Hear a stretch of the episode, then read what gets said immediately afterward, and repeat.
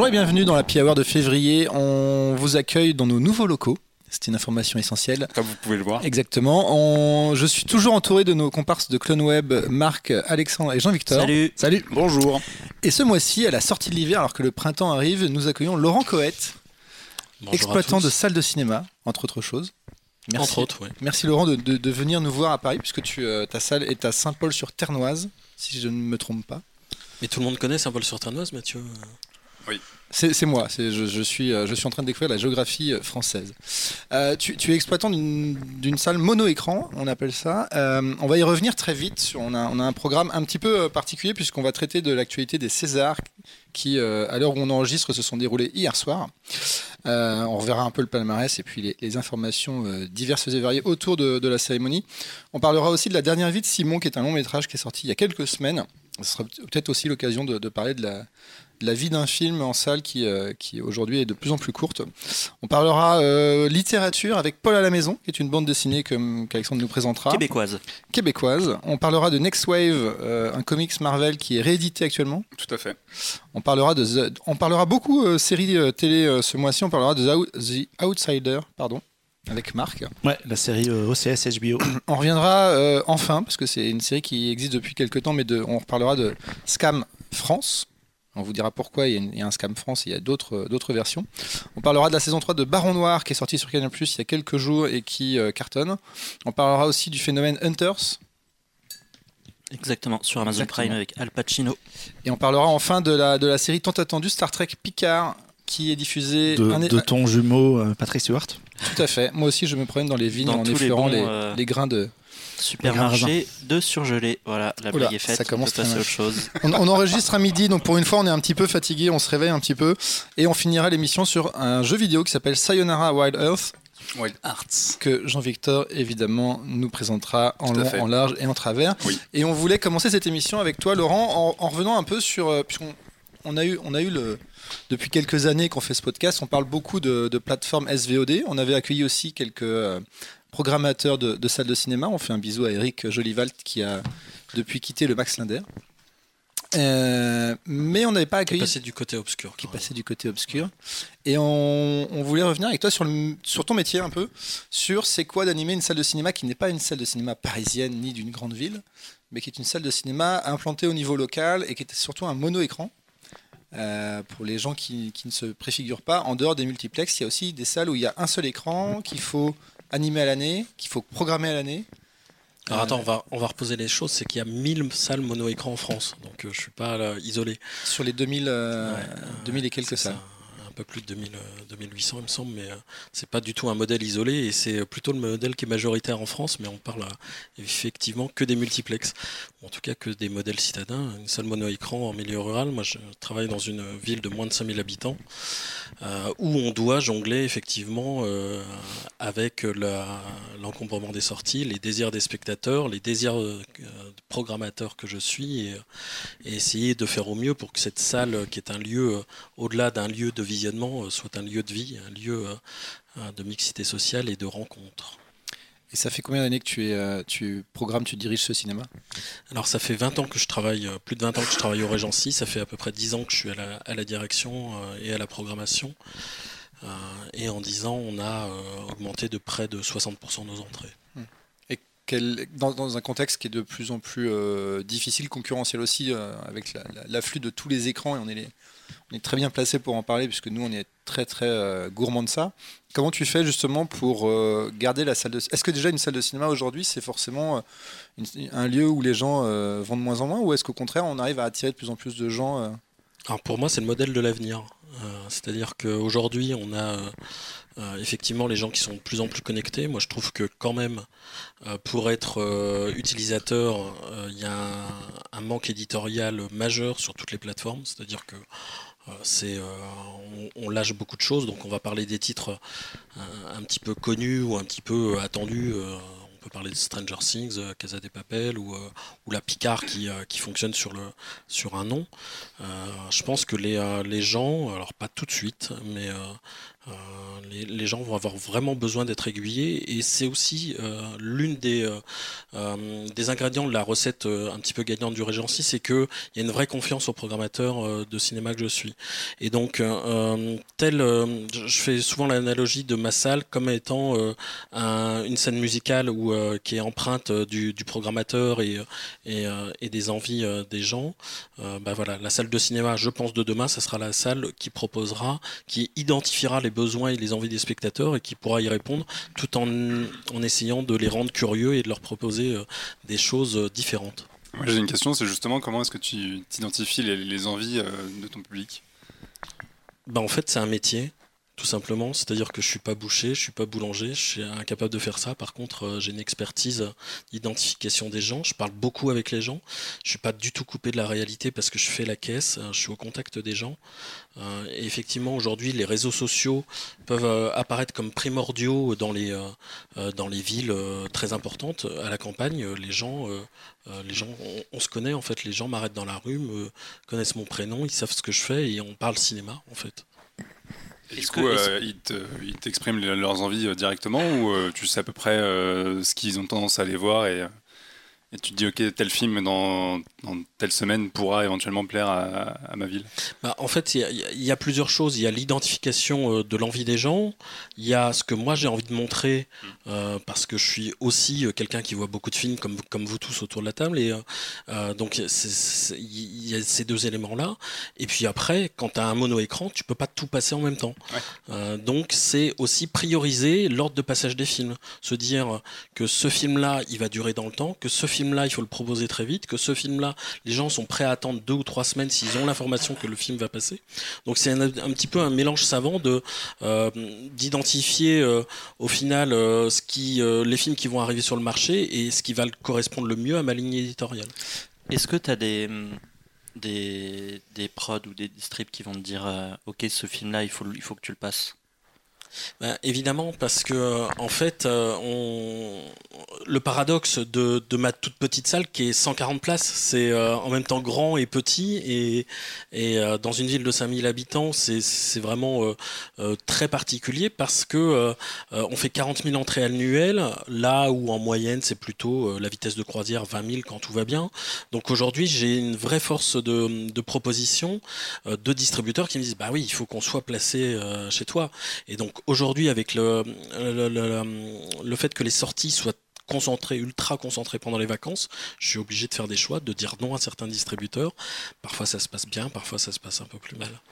Sachant qu'en te suivant sur les réseaux sociaux où tu es euh, assez actif, tu fais beaucoup euh, d'efforts d'avant-première, de faire venir des équipes. Est-ce que ça, c'est quelque chose de facile quand tu n'es pas dans une grande ville, dans un centre-ville? Ben, c'est... Non, c'est pas facile, mais en même temps, c'est, je pense, le modèle de la, euh, de, la salle de cinéma de demain. C'est-à-dire qu'on ne doit pas se contenter d'être un simple diffuseur, on doit être aussi des médiateurs. Donc ça passe évidemment par tout ce qui est euh, ultra visible, les avant-premières. On est une des seules salles en France à avoir accueilli autant de, stars euh, sur le tapis rouge. Et en même temps, je pense qu'il y a aussi plein de petites choses comme les ciné-goûtés, les séances accompagnées, là où on discute avec les gens, ou comme euh, on fait pas un happy hour comme vous, mais euh, voilà, on, organise des petits pots après les films et on parle de cinéma. Et je pense que le modèle de la salle de cinéma, c'est ça. Ça va être la rencontre de ceux qui décident, en l'occurrence notre équipe, euh, avec les spectateurs et pas se déconnecter de la réalité. Du coup, j'imagine que des fois, tu te retrouves quand même à devoir programmer des trucs qui sont évidents parce que c'est des sorties qui sont extrêmement attendues, mais qui toi te plaisent pas forcément. Et... Mais oui, mais c'est ça le, métier de programmateur, c'est pas de se faire plaisir à soi, c'est euh, faire plaisir euh, aux spectateurs, avoir aussi cette euh, cette cette vision que ben oui, il y a dans notre art aussi un aspect économique, donc il faut pas se déconnecter de ça. Il y a mm. forcément des films qui nous font vivre, qui sont pas du tout de mon goût, mais on peut pas se couper euh, des envies euh, du public. Donc tout l'art, il est d'équilibrer les choses et d'arriver euh, la même semaine à avoir, et c'est un exemple parmi d'autres, mais un film très populaire comme Danny Boone, nous dans le Nord, qui est, juste une idole, et en même temps avoir une rencontre avec un, réalisateur qui vient des pays de l'Est et sur lequel on fait près de 90 spectateurs sur 140. Moi, je suis ravi. Et, euh, et du, bon, du coup, ici, nous, on est un peu dans notre microcosme parisien où on n'a pas en fait. Un peu. enfin, beaucoup dans le microcosme parisien et où, par exemple, si on veut voir un film en VF, c'est très compliqué pour nous, c'est majoritairement les multiplex proposent la VO. Vous, euh, comment ça se passe Vous, vous êtes plutôt VO, VF, et le public, qu'est-ce qu'il demande? Moi, aujourd'hui, euh, la VO, c'est très compliqué. C'est-à-dire que c'est, euh, je pense, un problème culturel. Les gens ne sont pas habitués à la VO. Donc, typiquement, sur une palme d'or ou sur des films très, très attendus, oui, je propose de la VO, mais je propose aussi de la VF parce que je me rends compte que les chiffres et la fréquentation, le désir du public, aujourd'hui, il est majoritairement sur la VF. Ce qui n'empêche pas que nous, on incite avec euh, toute la passion, toute euh, chances qu'on a à dire mais oui, mais la VO c'est quand même mieux. Mais euh, effectivement, nous toutes les séances sont majoritairement en VF. Et, et quelque chose que j'ai peut-être oublié de dire parce que ça repose aussi les choses. Aujourd'hui, j'ai des gens qui font près d'une heure de voiture pour venir au cinéma. C'est aussi ça la réalité. Euh, on a fait des statistiques. Les, euh, en moyenne, les gens font 25 minutes de, voiture pour venir chez moi. Il y, a un truc qu'on oublie, nous, ici à, Paris, c'est que euh, le, rapport entre. Parce que tu parlais de microcosme, Alexandre, c'est clairement ça. Et ça se voit aussi sur, le, sur les volumes de sortie, je crois. Je sais qu'il y a des films qui cartonnent en province, parce que. Et à Paris, pas du tout. Comment comment comment t'expliques ça, toi? Parce que euh, euh, je pense que euh, lorsque l'offre est rare, elle est d'autant plus appréciée. C'est-à-dire que, et c'est très bien, c'est absolument pas une critique, mais à Paris, tu as quand même le choix. Aujourd'hui, moi, dans un seul lieu, à un seul moment, je dois donner un rendez-vous au spectateur. C'est-à-dire pas, si je donne rendez-vous à une séance à 14h30, à 15h, il n'y aura rien d'autre. À Paris, tu peux trouver une séance à 15h. Bon, voilà, Paris, mais les grandes villes. Et, comment on exprime, euh, enfin, comment on explique euh, des, des succès? Enfin, l'un des plus marquants de cette année, alors ce qu'on appelle le coefficient Paris-Province, c'est-à-dire euh, la différence entre le, la réussite à Paris et en province. Il y a un film qui est exemplaire cette année, c'est Au nom de la Terre, qui a, qui a tenu 15 jours à Paris, il me semble, 15 jours, 3 semaines. Nous, on l'a gardé à l'affiche 4 mois. Oui, tu disais avant de commencer cette émission, dans, le trio de tête, toi, des films de l'année qui ont, été des, de vrais succès populaires, tu avais euh, Au nom de la Terre, Les Invisibles, qui est sorti en tout début d'année, mais qui a eu un, grand, grand succès, euh, euh, et puis Le Roi Lion. Oui, en fait, on n'est pas, on n'est pas dans les normes et dans les statistiques où aujourd'hui, enfin, en tout cas l'année dernière, les cinémas ont été Disney, Disney dépendants. nous, c'est un peu vrai, mais pas totalement. C'est-à-dire qu'on arrive dans notre top 10 à pas avoir euh, euh, les Avengers ou Star Wars euh, en trio de tête qui, nous rendent dépendants des grosses productions. Au contraire, maintenant, je, je, enfin, je sais pas, mais un, exemple très concret, je ne passe plus aucun film d'horreur chez moi. C'est-à-dire que ma ligne éditoriale a été a été étudiée pour que ce public-là aille plutôt en multiplex. Hum. Ce qui n'empêche pas que je fasse des entrées. Donc, on, va revenir un peu sur les problématiques aussi de, sortie et de circulation des films avec notre deuxième sujet, mais euh, du coup, en parlant de certains succès de l'année qui n'étaient euh, pas à l'affiche des Césars, ça nous donne aussi un peu l'occasion de, passer maintenant au premier euh, sujet de, cette émission. C'est la cérémonie qui s'est déroulée donc hier soir, si vous nous écoutez, c'était il y a quelques jours, quand on sortira ce podcast. la soirée s'est conclue sur la sur euh, le fait que Les Misérables ont remporté euh, la plupart des prix. Il y a eu le meilleur espoir masculin, meilleur film, je ne sais plus quoi. Prix du public. Prix du public. Il n'y a pas eu meilleur montage aussi je crois. Si, meilleur montage, Les Misérables. Qu'est-ce qu'on avait On a eu Anaïs de Moussier qui a remporté la meilleure actrice, on a eu Roche Dizem qui a remporté le meilleur acteur, on a eu euh, Portrait de la jeune fille en feu qui a été la meilleure photo. Euh, et on a eu ce film de Roman Polanski, J'accuse, qui a remporté quelques prix techniques et le prix du meilleur réalisateur.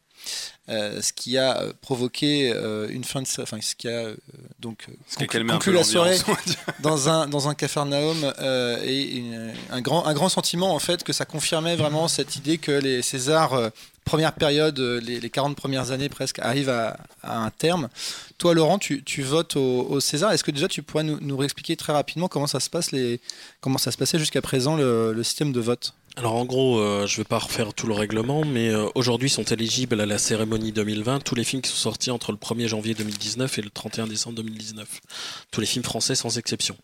Euh, le, tour de vote, enfin le, vote se déroule en deux tours. Le premier tour, le vote est totalement ouvert. Chaque votant on a les 22 catégories de mémoire et puis chaque votant doit inscrire 5, 5 titres au maximum et 7 pour les, pour les comédiens et les meilleurs films. Il n'y a, pas du tout, du coup, c'est pas les producteurs qui soumettent des films et dans le premier tour, vous n'avez pas du tout de liste? Non, on a une liste totale des, des, films sortis et les films français entre le 1er janvier et le 31 décembre. Euh, après, il y a le fameux euh, matériel de vote qui euh, comprend notamment le coffret des Césars, mais pas que.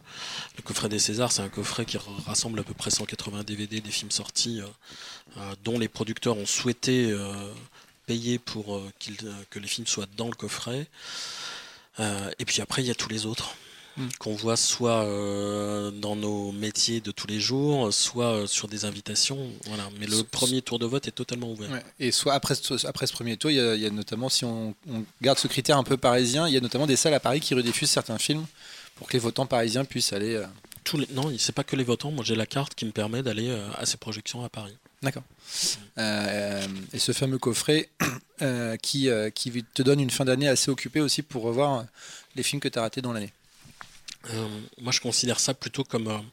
Euh, j'ai une méthode un petit peu. Euh, plus de 10 ans maintenant que je vote, et j'ai des, grilles, des tableaux d'évaluation. Et la, première chose que je fais en, allant voir les. En, en ouvrant le coffret des Césars, c'est de regarder les films que je connais pas. Parce que ça arrive. Hmm. Beaucoup. beaucoup plus qu'on pense. On parlait des Invisibles, on parlait du nom de la Terre. dans les films qui étaient présentés hier soir, je parle pas forcément des gagnants, mais euh, est-ce qu'encore une fois, on a aussi cette sensation que certains films passent à l'as? Je pense aux Invisibles qui est sorti en tout début d'année. Euh, c'est peut-être un critère absolument objectif de se dire qu'un film qui est sorti il y a 12 mois, on l'a tous un peu oublié, même si c'est un succès. Euh. Oh, c'est pire que ça, c'est qu'un film qui, qui est sorti sur très peu de copies ou qui n'a pas rencontré une carrière incroyable, notamment à Paris, il a beaucoup moins de chances d'atterrir dans le premier tour de vote des Césars. Donc le succès hier soir, de, par exemple, de Papy Chat qui a remporté euh, deux Césars, euh, meilleur espoir féminin et meilleur premier film, quelque part c'est une excellente surprise, ça fait plaisir à tout le monde, mais c'est une exception qui confirme presque. Euh, Je pense pas que ça soit une exception, parce que Papy Chat il a été repéré très tôt. Oui, c'est quand même depuis Cannes. Et tout, Donc il a marqué les esprits et en fait je pense que c'est ça. Puis il y a eu la polémique aussi avec son, sa censure en Algérie et donc, du coup le film s'est fait un éco politique, il est derrière du temps avec ce qu'il raconte. Donc le film en fait plaît, ne serait-ce que pour son pour ce qu'il représente avant même ce qu'il y a dedans. J'ai pris un exemple trop mainstream, alors il faudrait que je retrouve un autre film. Euh, mais est-ce que, la, est que la représentation des films, euh, justement via ce premier tour, euh, on rappelle qu'il y, a plus, il y a plus de 4000 personnes qui peuvent voter. Mhm. Sur les 4000, il y en a à peu près un gros tiers qui vote. Ça on sait pas. Non, je sais pas, il n'y avait pas des chiffres qui étaient sortis sur... Aujourd'hui c'est c'est confidentiel normalement. C'est, ça fait partie des choses où on ne sait pas trop comment ça peut se. qui vote, comment, etc. ça, veut dire qu'il n'y a pas d'obligation. C'est-à-dire que si, demain tu votes pas, tu n'es pas radié de l'académie. Dans 15 jours, il y a les municipales, tu n'es pas radié parce que tu votes pas. Ouais. Non, mais je pose la question. C'est, le, même vote, c'est le même principe. Comme c'est un système, tu vois, comme c'est un microcosme, ça pourrait, euh, il pourrait y avoir ces, règles-là. Ok. Non, non, il n'y a, a, aucune obligation euh, à voter. Euh, il faut juste être à jour de sa cotisation parce qu'on paye pour être c'est une association, on paye pour être, pour être adhérent. Euh, mais non, il n'y a pas d'obligation de voter. Ok. Et si on revient sur les résultats, messieurs, qu'est-ce que vous pensez un peu de ce ben, qui s'est Du coup, euh, moi je voulais peut-être un peu parler de la soirée en général en elle-même sur l'ambiance. On parle toujours le même principe, hein, plus de 3h30 de cérémonie. Euh, ouais. Une Florence euh, moi, moi j'ai une question, vous avez tous regardé Ouais. Parce, que moi je l'ai pas, pas en entier, mais ouais. J'ai eu Marc, Marc, est vieux, donc. Moi je suis allé, dormir à un moment donné. Je te dis, on se fait chier. moi, moi, ça faisait longtemps que j'avais pas regardé les Césars. Euh, ouf, ça devait faire peut-être une bonne dizaine d'années. Euh, parce qu'en général, ça m'intéressait pas spécialement. Tu, regardes les cérémonies belges, toi, c'est ça, non? Non, pas du tout, même pas. J'ai regardé, j'ai regardé les Oscars une fois dans ma vie. En fait, je préfère dormir. Donc, voilà. j'ai quand même regardé. Oh, ça balance. Mais euh, non, hier, c'était un peu euh, c'était glacial quoi je sais pas ce que vous en avez pensé quand vous avez regardé ça mais j'ai trouvé que l'ambiance était en fait moi, j'ai trouvé que le début de cérémonie il y allait franco c'est-à-dire Florence Foresti a eu le, la qualité quand même par rapport à d'autres animateurs de ne pas éviter euh, certains sujets, d'en faire aussi de l'humour. Mm. Et plus la soirée avançait, plus, super pour le coup. Euh. plus la soirée avançait, plus certains sketchs d'ailleurs étaient tellement étaient très mal écrits. Il y a quand même, moi j'adore Alban Ivanov, mais je trouvais que c'était quand même très très lourd. Ça, ça, ça, m'a extrêmement lourd. Euh, je trouve que l'intervention de Mathieu Kassovitz sur la fin est quand même c'était très, très dérangeant. C'est très gênant. on avait, ah, je savais même pas. On invitait toujours Mathieu Kassovitz au César. En gros, pour te résumer il y a Mathieu Kassovitz qui dit. Euh, pour remettre la meilleure euh, actrice Pour remettre la meilleure actrice, euh, j'espère qu'on pourra toujours être dans un rapport de séduction. Ça limitait forcément, fortement la vision des Pourquoi il l'invite alors que le mec passe l'année à chier à chaque fois sur C'est Florence Foresti qui lui a proposé. Canal Plus, Bureau des légendes. En fait, non, ce que tu ne sais pas, c'est que il y a eu énormément de désistements et que en fait il y a eu, une blague là-dessus. Il y a eu plein de prix. du désistement, jusqu'au jour même en fait. Il y a eu plein de prix que Florence Foresti a remis elle-même. Entre, il y a eu, on a appris le, quelques heures avant la cérémonie que l'équipe qu'il y avait personne de J'accuse qui irait.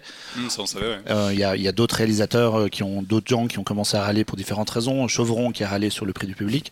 Et du coup il y a, il y a beaucoup de gens qui dans les remettants se sont désistés et en fait ils se sont retrouvés manifestement en galère parce que ils, ont, ils sont allés chercher des humoristes euh, très peu connus. Ils sont allés chercher euh, un musicien que moi j'avais, dont j'avais jamais entendu parler de ma vie, qui joue dans Lucky de... qui débarquait avec son groupe. New Beaters. Ouais. Bah quand même. C'est un acteur génial en plus. Et, euh, et ils se sont retrouvés en galère de remettant.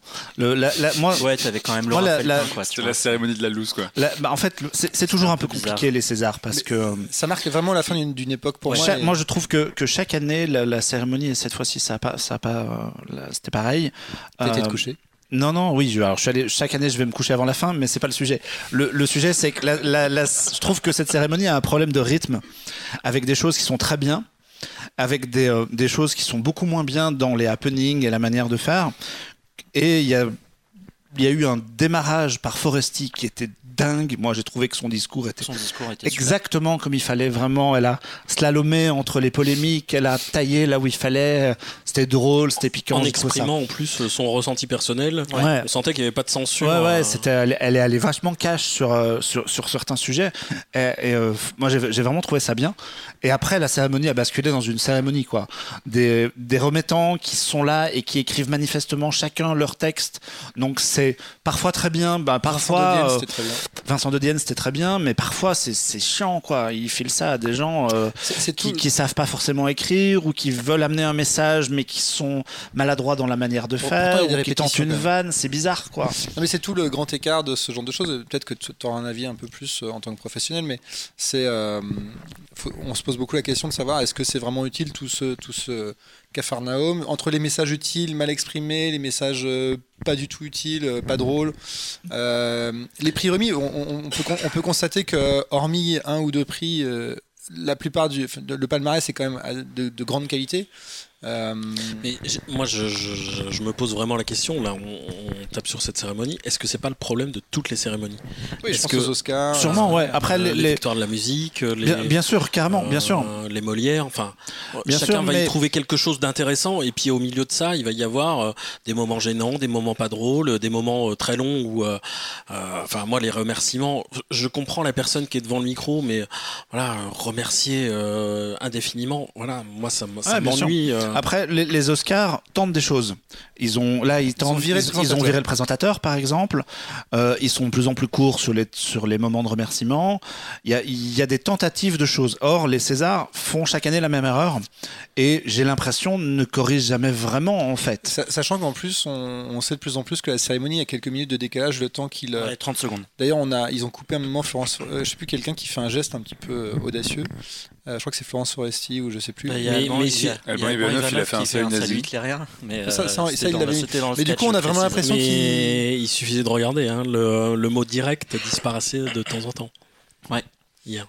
Mais, euh, mais du coup, là, moi, je vais poser une question un petit peu idiote, mais c'est est-ce qu'on a vraiment besoin de ce genre de cérémonie pour consacrer euh, euh, Oui, je pense. Moi, je pense, oui. Alors, bah, en, en, fait, là, on est un peu entre deux époques, donc donc oui, c'est moi je trouve que c'est important effectivement d'avoir cette cérémonie pour consacrer euh, pour pour sacrer des personnalités euh, qui ont marqué le cinéma et euh, et pas et Et euh, enfin, mhm. ouais, mais finalement, est-ce que mhm. l'histoire fait pas son boulot tout seul? Parce que tu vois, on peut prendre l'exemple des Oscars qui n'ont jamais récompensé euh, Kubrick. Et euh, ça n'empêche pas Kubrick d'être un des plus grands réalisateurs de tous les temps et machin. Et tu te dis, est-ce que tu te souviens par exemple du meilleur film d'il y a 10 ans? Moi, je, les oublie tous. Shakespeare in Love. Non, ça c'était 80. Moi, en fait, on se souvient des bourdes. Tu vois, l'exemple est, bon, c'est que moi, je me souviens plus des conneries qu'ont fait les Oscars, par exemple, parce que je suis plus les Oscars que les Césars. Mais euh, globalement, ces cérémonies-là, à part mettre en lumière des films qui, de toute façon, ont bénéficié quand même d'un bon accueil critique et généralement d'un succès un peu public derrière. Parasite. C'est rare qu'en fait, ils mettent en avant un, un, sleeper hit ou un truc que personne n'a vu arriver. Et auquel cas, c'est la confirmation parce que le film a cartonné comme Là, moi, je, te euh, je te prédis qu'en fait, les films qui ont été récompensés hier certains vont reconnaître une deuxième vie en salle. Ça va être le cas de Papicha, c'est certain. Il euh, euh, y a tous les ans des films qui sont sortis soit dans l'anonymat, et comme tu le disais, qui ont un succès critique. Hmm. mais qui ont été pas boudés, parfois oubliés par le public. Et, je trouve que la cérémonie, elle est importante pour ça, pour redonner une vie en salle, une vie en salle, une vie en VOD, enfin peu importe, mais une vie au film. Après, voilà, la cérémonie, il y a beaucoup à dire, mais.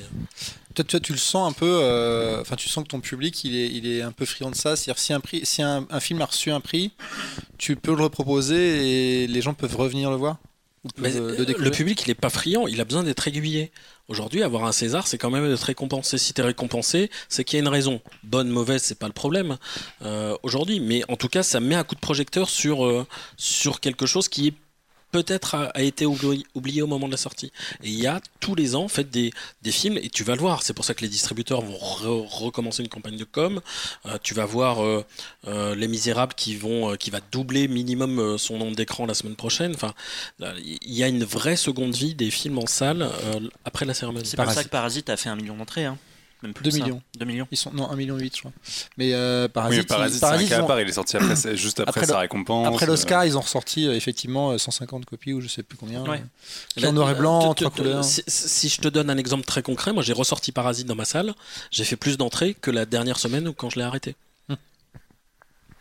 Donc il y, y, a un vrai. Donc il y a un vrai enjeu et il y a un vrai enjeu l'année prochaine à revoir le système, euh, notamment des Césars, mais peut-être aussi c'est la fin de, cycle de, ce genre de, cérémonie euh, avec une organisation assez, finalement assez opaque. Quand tu, quand tu vois le palmarès euh, d'hier, tu dis qu'il était temps qu'il démissionne quoi quand même. Mais est-ce que le César du, public, ça, ça, a un quelconque intérêt? On voit que c'est un peu réorganisé chaque année. Pour, moi, pour moi, le César du public, ça a été créé parce que Danny Boone a râlé une année parce qu'il était jamais nommé. Attention, hein, on parle des gens du Nord là, attention. Mais peut-être qu'il adore Danny Boone, mais tant mieux. Mais euh... non, mais c'est pas une question d'adorer ou pas. Mais dans le fonctionnement actuel de l'Académie des Césars, tout n'a été que rustine. C'est-à-dire, il y a quelque chose, on met une rustine. Tiens, Danny Boone râle, on, oui, c'est ça. Peut-être à tort ou à raison, c'est pas le problème. Aujourd'hui, euh, quelle a été la réponse du conseil d'administration sur le fait qu'il n'y ait pas assez de représentativité? Bah, on va coopter des gens, voilà, en masse. Bah, voilà, c'est encore une autre rustine et c'est pour ça qu'ils ont démissionné aussi. Mais euh, moi, je pense que euh, au-delà de la polémique Polanski, toutes les organisations qui organisent, je suis un petit peu les victoires cette année, c'était absolument pas représentatif de, de ce qu'écoutent les gens non plus. Donc il y a toujours une déconnexion entre les cérémonies et, euh, et la réalité, je trouve. Mais typiquement, quand tu parles de Rustin, et on peut faire le, parallèle avec l'affaire Polanski, euh, c'est aussi dû à le fait que Polanski a gagné meilleur réalisateur, qui était a priori la pire récompense à lui filer euh, par rapport à la polémique. C'est aussi dû au fonctionnement de la cérémonie et du fait qu'il y a une règle comme quoi tu peux pas avoir meilleur film et meilleur réalisateur. Et Cette règle-là, elle est venue après le, succès d'un prophète de Jacques Audiard tout remporté. mais cette règle-là, typiquement, le, le cas Polanski va peut-être finir par la casser. Bah oui, peut-être. Je pense que beaucoup de choses vont être cassées pour l'année mmh. prochaine. Et, et, on oublie quelque chose dont on parle jamais, c'est aussi la volonté du diffuseur. C'est-à-dire que le diffuseur n'est absolument pas étranger à la cérémonie et, a, et, a, un droit aussi éditorial, un droit ou en tout cas un regard sur. Euh, enfin, tu, tu, regardes les maîtres de cérémonie, euh, ils sont euh, Canal Plus compatibles, quoi. Oui. Oui, d'ailleurs, mais encore une fois. Même moi, j'avais regardé juste avant, euh, il y avait Click, l'émission de Mouloud Dachour, qui faisait un spécial César, et il y avait euh, Laurent Veil euh, sur le tapis rouge. Alors, au-delà au-delà de, ces questions ultra cons, comme, comme d'habitude,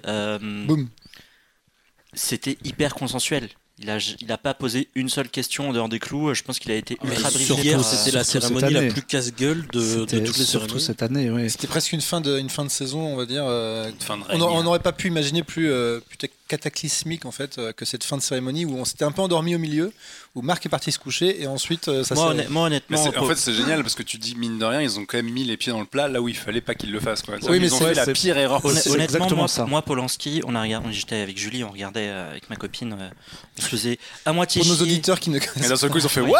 À moitié chier, on se commençait à s'endormir mais en même temps il y avait des trucs un peu rigolos et à moitié gênants.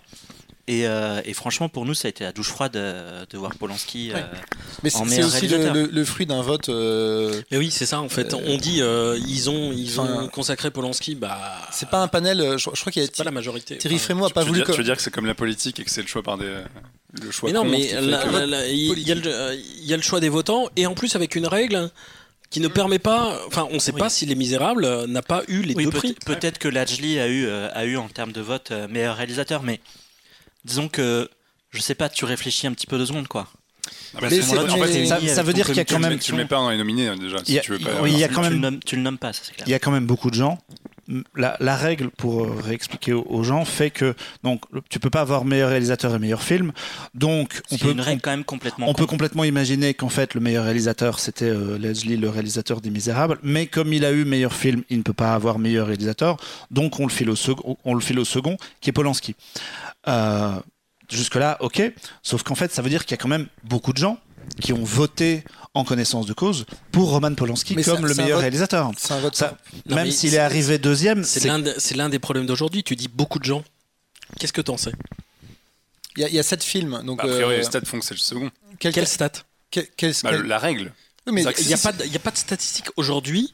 Tu as une élection, euh, on repart des municipales, mais tu sais euh, quel est le pourcentage de suffrage Oui, on n'a pas le pourcentage. Aujourd'hui, tu n'as pas le pourcentage. Tu sais pas la quantité de gens. Quand tu dis beaucoup, si, est oui, on ne sait pas s'il y a eu un boycott. J'avais pas vu. Non, mais c'est ça. Mais en fait, tu veux dire que quand je te dis la règle, c'est que s'il arrivait euh, à ce prix-là, c'est qu'a priori c'était le deuxième dans les dans le nombre de votes. Alors ça représente pas le nombre de gens de nombre de gens qui ont voté. En fait, c'est que effectivement, techniquement il pourrait y avoir genre 1900 euh, mecs qui ont voté pour euh, Lajli et 100 mecs qui ont voté pour Polanski. Oui, mais du coup, ça, ça l'empêche pas d'être deuxième. Ça, fait qu'il est deuxième, tu vois. C'est ça que je veux dire. C'est quand même le plus de gens qui ont voté pour lui que pour les autres. Enfin, je suis désolé, mais ça, ça veut pas dire qu'il y a beaucoup de gens qui ont voté pour lui. Oui, du coup, bien sûr, c'est pas. Non, mais d'accord, mais il y a juste qu'il arrive en deuxième. Il y a quand même la démarche derrière de. Il y a personne qui s'est dit derrière, bon, euh, c'est quand même. Enfin, c'est quand même un peu craché à la gueule de toutes les meufs qui se sont fait violer. Euh, Adèle Haenel est dans la salle. Oui, mais parce que du coup, les, gens. Est-ce que. Euh, non, mais après, c'est aussi une question de point de vue. C'est-à-dire que les Césars, ils sont quand même là pour récompenser le cinéma. Si les mecs estiment que euh, Polanski est celui qui a fait le meilleur réalisateur sur ce film-là. Ça, c'est du bullshit. Oui, non. sauf que non, en fait. ça, c'est du bullshit. Sauf que non, ils, peuvent, ils, ont, ils, peuvent. Ils, sont pas là pour juger la vie privée des gens, tu vois. Alors, c'est toujours le débat de la distinction homme-machin, mais si les mecs estiment que Polanski, il a fait un super taf sur J'accuse, malheureusement, c'est quand même leur rôle de dire, bah, il a fait ça. On rappelle quand même que les ils sont pas là pour faire son Les votants sont des, sont des professionnels euh, et je sais que moi, en connaissant quelques-uns, euh, tous les votants votent pas par conscience politique ou votent pas forcément sur le film. Il y a beaucoup de gens aussi qui votent parce qu'ils ont des, oui, mais bon, des potes sur le tournage, etc. mais euh, là, la vraie question, c'est une question morale et pas artistique. Et aujourd'hui, la morale a, pas, a pas été majoritaire. Quand tu rentres sur le site et que tu commences à voter, t'es pas à chaque vote euh, en train de remettre en cause. Euh, ouais. Moi, j'ai pas l'impression qu'il y ait beaucoup de, gens qui se posent réellement la question de l'impact de, leur vote, parce que c'est aussi un vote de corporation où on va tous voter pour. Euh, voilà, et on, on, est tous un peu chez soi devant son écran et on n'a pas l'impression qu'on va changer le monde avec ça. Et c'est une erreur sans doute. Mais du coup, ça finit par avoir. On, comme dit Laurent, en fait, vu qu'on n'a pas les pourcentages et qu'on n'a pas le, le, nombre de votants, on ne sait pas combien de gens. Mais il y a quand même des, chaque année, on se dit oui, mais séparer l'homme de l'artiste, euh, le cinéma, c'est pas politique, etc. Chaque année, il y a un peu le même genre de truc. Et, et, chaque année, la cérémonie est toujours un peu politique. Bah oui. Parce que quand tu récompenses. les Misérables, c'est politique. Oui, mais, c'est pas. Alors, c'est passé complètement hors des radars, mais oui, bien sûr, c'est Pour les Misérables, qui en plus, un, un, film sur les sur euh, un film sur les violences policières dans le, à l'heure actuelle, euh, qui parle de banlieue et compagnie, c'est clairement un vote politique. Et chaque fois que, chaque fois qu'on va parler, je sais pas moi, d'un film sur euh, sur des minorités, sur, euh, sur des, petits paysans il y a quelques années sur des sujets sociaux, des choses comme ça. Il y, a, il y, a, forcément dans ta tête, quand tu te retrouves face à, alors je sais pas comment toi tu fonctionnes, mais moi je me dis si je me retrouve entre deux très bons films qui sont à peu près à égalité dans mon esprit, est-ce que je vais pas choisir celui qui a le plus d'impact politiquement? Oui, mais Cannes ou, Cannes ou les Césars, euh, arrête pas de répéter que ce sont pas des événements politiques, alors qu'en fait. Mais c'est des clairement, ce sont des événements politiques. C'est des événements politiques parce qu'ils sont exposés. Oui, parce qu'ils ont une exposition, exactement. Oui, mais, mais, même le Festival de Cannes, euh, tu regardes les films sélectionnés euh, par Frémo et son équipe, force est de constater, alors lui, il arrête pas de dire que c'est pas l'événement qui est politique, mais ce sont les films. Force est de constater que sa sélection, quand même, comporte de nombreux films qui ont une forte résonance sociale. C'est là où, en fait, il y a une vraie différence. C'est qu'un festival, c'est une sélection. Là, le vote, le premier tour de vote, il est totalement ouvert. Donc, euh, pour moi, le problème, il n'est pas plus au second tour qu'au premier. C'est-à-dire que premier, euh, premier tour de vote, j'accuse a quand même 12 nominations. Et, et, pour moi, le problème moral, il est, il est vraiment là. Et après, euh, chacun a sa conscience dans, dans l'isoloir, entre guillemets. Le premier, ah, c'est quoi l'histoire avec les 42, 42 euh, personnes? Enfin, il y a un comité qui est très restreint. Non, mais ça, ça n'a aucun rapport avec les votes. Ça n'a pas de rapport avec, avec la sélection et les votes. Non, non, le, le premier tour de l'association qui chapeaute. Le, le, premier tour est complètement libre et les gens mettent ce qu'ils veulent. Donc, pour le meilleur réalisateur, encore une fois, il y a des gens, une certaine quantité, qui ont spontanément tapé Roman Polanski en se disant c'est le meilleur réalisateur de l'année. Politique ou pas, ça a quand même été fait. Et le résultat est, moi je trouve, alors effectivement, il y, a, il y, a, toutes ces nuances de vote, de règlement, de peut-être qu'il était deuxième et qu'il y a eu très peu de votants, mais l'image est désastreuse en fait. Parce que c'était, c'était le, le, pire, ce que disait Jean-Victor, c'était le pire truc. Qu'il ait la, la récompense du meilleur réalisateur, ça le célèbre lui, bah et donc en termes d'image. En vrai, ça célèbre son travail. Oui, mais oui, mais lui, du coup. Oui, mais le symbole est. La, la différence, c'est que s'il le symbole est désastreux, mais en vrai, techniquement, quand tu prends ce, que c'est cette cérémonie et ce qu'elle fait, ça récompense son travail de réalisateur à ce moment-là. Ça récompense ce qu'il a fait dans le symbole qui reste. Moi, je trouve que, alors, évidemment, les votes ont décidé autrement, mais s'il avait eu meilleur film, je trouvais que ça passait mieux parce que le meilleur film, ça rend, ça, ça récompense. Ça aurait fait un quoi aussi. Hein. Ça récompense quand même l'ensemble du travail, les, tout le monde, les équipes. C'est c'est au global, quoi. Quoi qu'il en passe, regarde la cérémonie hier, les prix qu'a reçu J'accuse, ça a été évacué enfin, moi je considérais que sur ce film-là, évidemment que euh, euh, mettre en lumière Roman Polanski, c'était une erreur, mais enfin c'est même pas une erreur. Pour moi, c'est un non-sens total. Mais euh, la question se posait sur les techniciens. J'en ai parlé beaucoup autour de moi. Ouais. je suis d'accord. Est-ce que donc on boycotte le film Pourquoi pas Encore une fois. Le film n'est pas, n'est pas nominable et est écarté. Qu'est-ce qu'on fait de tous les gens qui ont travaillé sur le film? Est-ce que ça les rend complices? Et là, on, touche vraiment sur un point de, moralité euh, très très fort et euh, sur lesquels l'Académie n'apporte aucune réponse et les votants, quoi qu'on en dise, ça reste quand même, euh, on le sait parce que nous, on connaît les gens qui votent ça reste aussi très fort du microcosme parisien. Fanny Ardant a défendu Polanski hier, donc dans les votants, il y a des gens qui ont défendu Polanski. Mais euh, on rappelle aussi que le film a réuni 1,5 million les... oui, d'entrées. Oui, ça, il y a eu des spectateurs. Est-ce que la, la, euh, une quelconque académie l'année prochaine pourrait dire dès le premier tour de vote, euh, on ne prend pas tel ou tel film sur des critères d'ordre judiciaire, moraux, tout ce qu'on veut, mais qui, a, qui, a, été un succès en salle? Après, tu mets quand même le pied dans, un, dans, un question, dans une question qui est très très complexe. Tu peux pas non plus passer le casier judiciaire de tous les gens qui ont participé à tous les films. Tu vois, quand Ladji récupère le, le, le, meilleur film, c'est quand même un mec qui a été euh, condamné parce qu'il a fracassé la gueule à un gars. Et alors, la différence avec Polanski, c'est que lui, il est passé devant la justice. Il, a, fait, il a fait sa peine. Il a fait sa peine. Mais du coup, t'en viens une question euh, judiciaire, en fait. Et c'est toujours la, distinction qui est très délicate et très compliquée, à savoir est-ce qu'une œuvre existe en tant que telle euh, Parce que, mine de rien, j'accuse, moi je pense pas que ce soit un grand film et je pense pas du tout que ce soit euh, le meilleur Polanski, loin de là, mais c'est aussi un film qui est dans l'air du temps, c'est un film qui parle d'un sujet très complexe avec euh, l'affaire Dreyfus. C'est un film qui, en soi, dans, ce que le film te raconte en tant que tel, a le droit d'exister. Alors, oui, il y, a Polanski derrière et il y a tout un bagage qui est extrêmement délicat, mais tu peux pas bafouer le film d'un revers de la main en disant c'est compliqué quoi. Non, mais qu'est-ce que, qu'est-ce que, qu'est-ce que cette cérémonie elle dit derrière?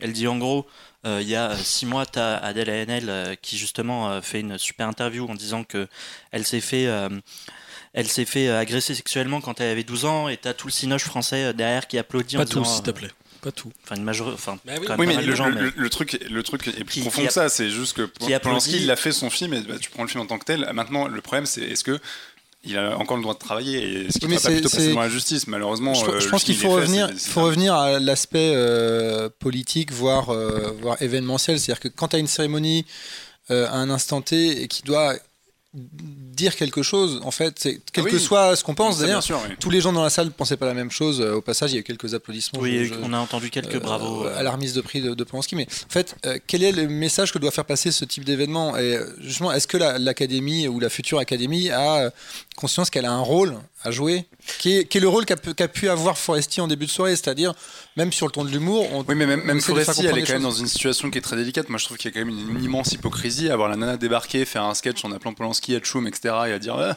je suis un peu dans la merde, machin. Et à la fin, elle veut plus, elle veut plus assumer le truc. Elle, balance un post avec marqué écuré sur Instagram. C'est pas ça, c'est qu'elle a, elle a, totalement quitté la cérémonie. Oui, elle s'est barrée, ouais. Et t'as envie de dire, mais t'es écuré, meuf, mais t'as quand même présenté le truc pendant une heure et demie, donc quelque part, tu l'as cautionné. Enfin, c'est quand même compliqué. Je pense qu'en fait, un peu comme nous, elle s'y attendait pas. Enfin, elle se disait. Euh, elle y était, donc elle a cautionné le truc à la base, si tu veux. Enfin, c'est toujours le problème, c'est que c'est extrêmement délicat.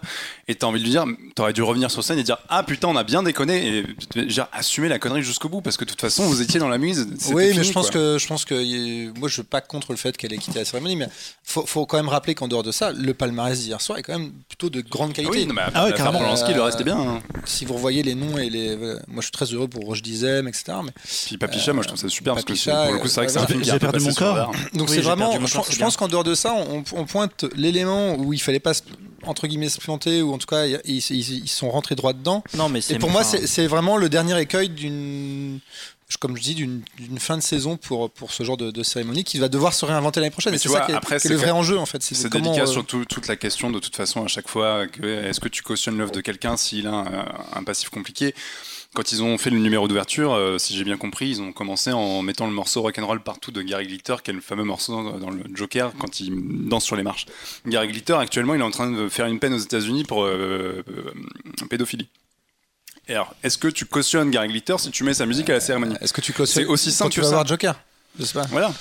Non, là, on, on, est encore sur une autre dimension. C'est-à-dire que, euh, cautionner ou pas, là, il y a quand même la remise d'un prix et la hmm. mise en lumière. Mais si tu mets la musique de ce mec-là, euh, à partir du moment, tu peux dire, est-ce qu'on cautionne ce que le mec fait ou est-ce que je. Enfin, tu vois, la, question, elle est tellement. la déconnexion, elle vient que quand tu es tout seul en train de voter chez toi dans ton petit vote, tu n'as pas la perception que potentiellement ton vote, à cause des autres votants, évidemment, euh, va donner ce résultat-là.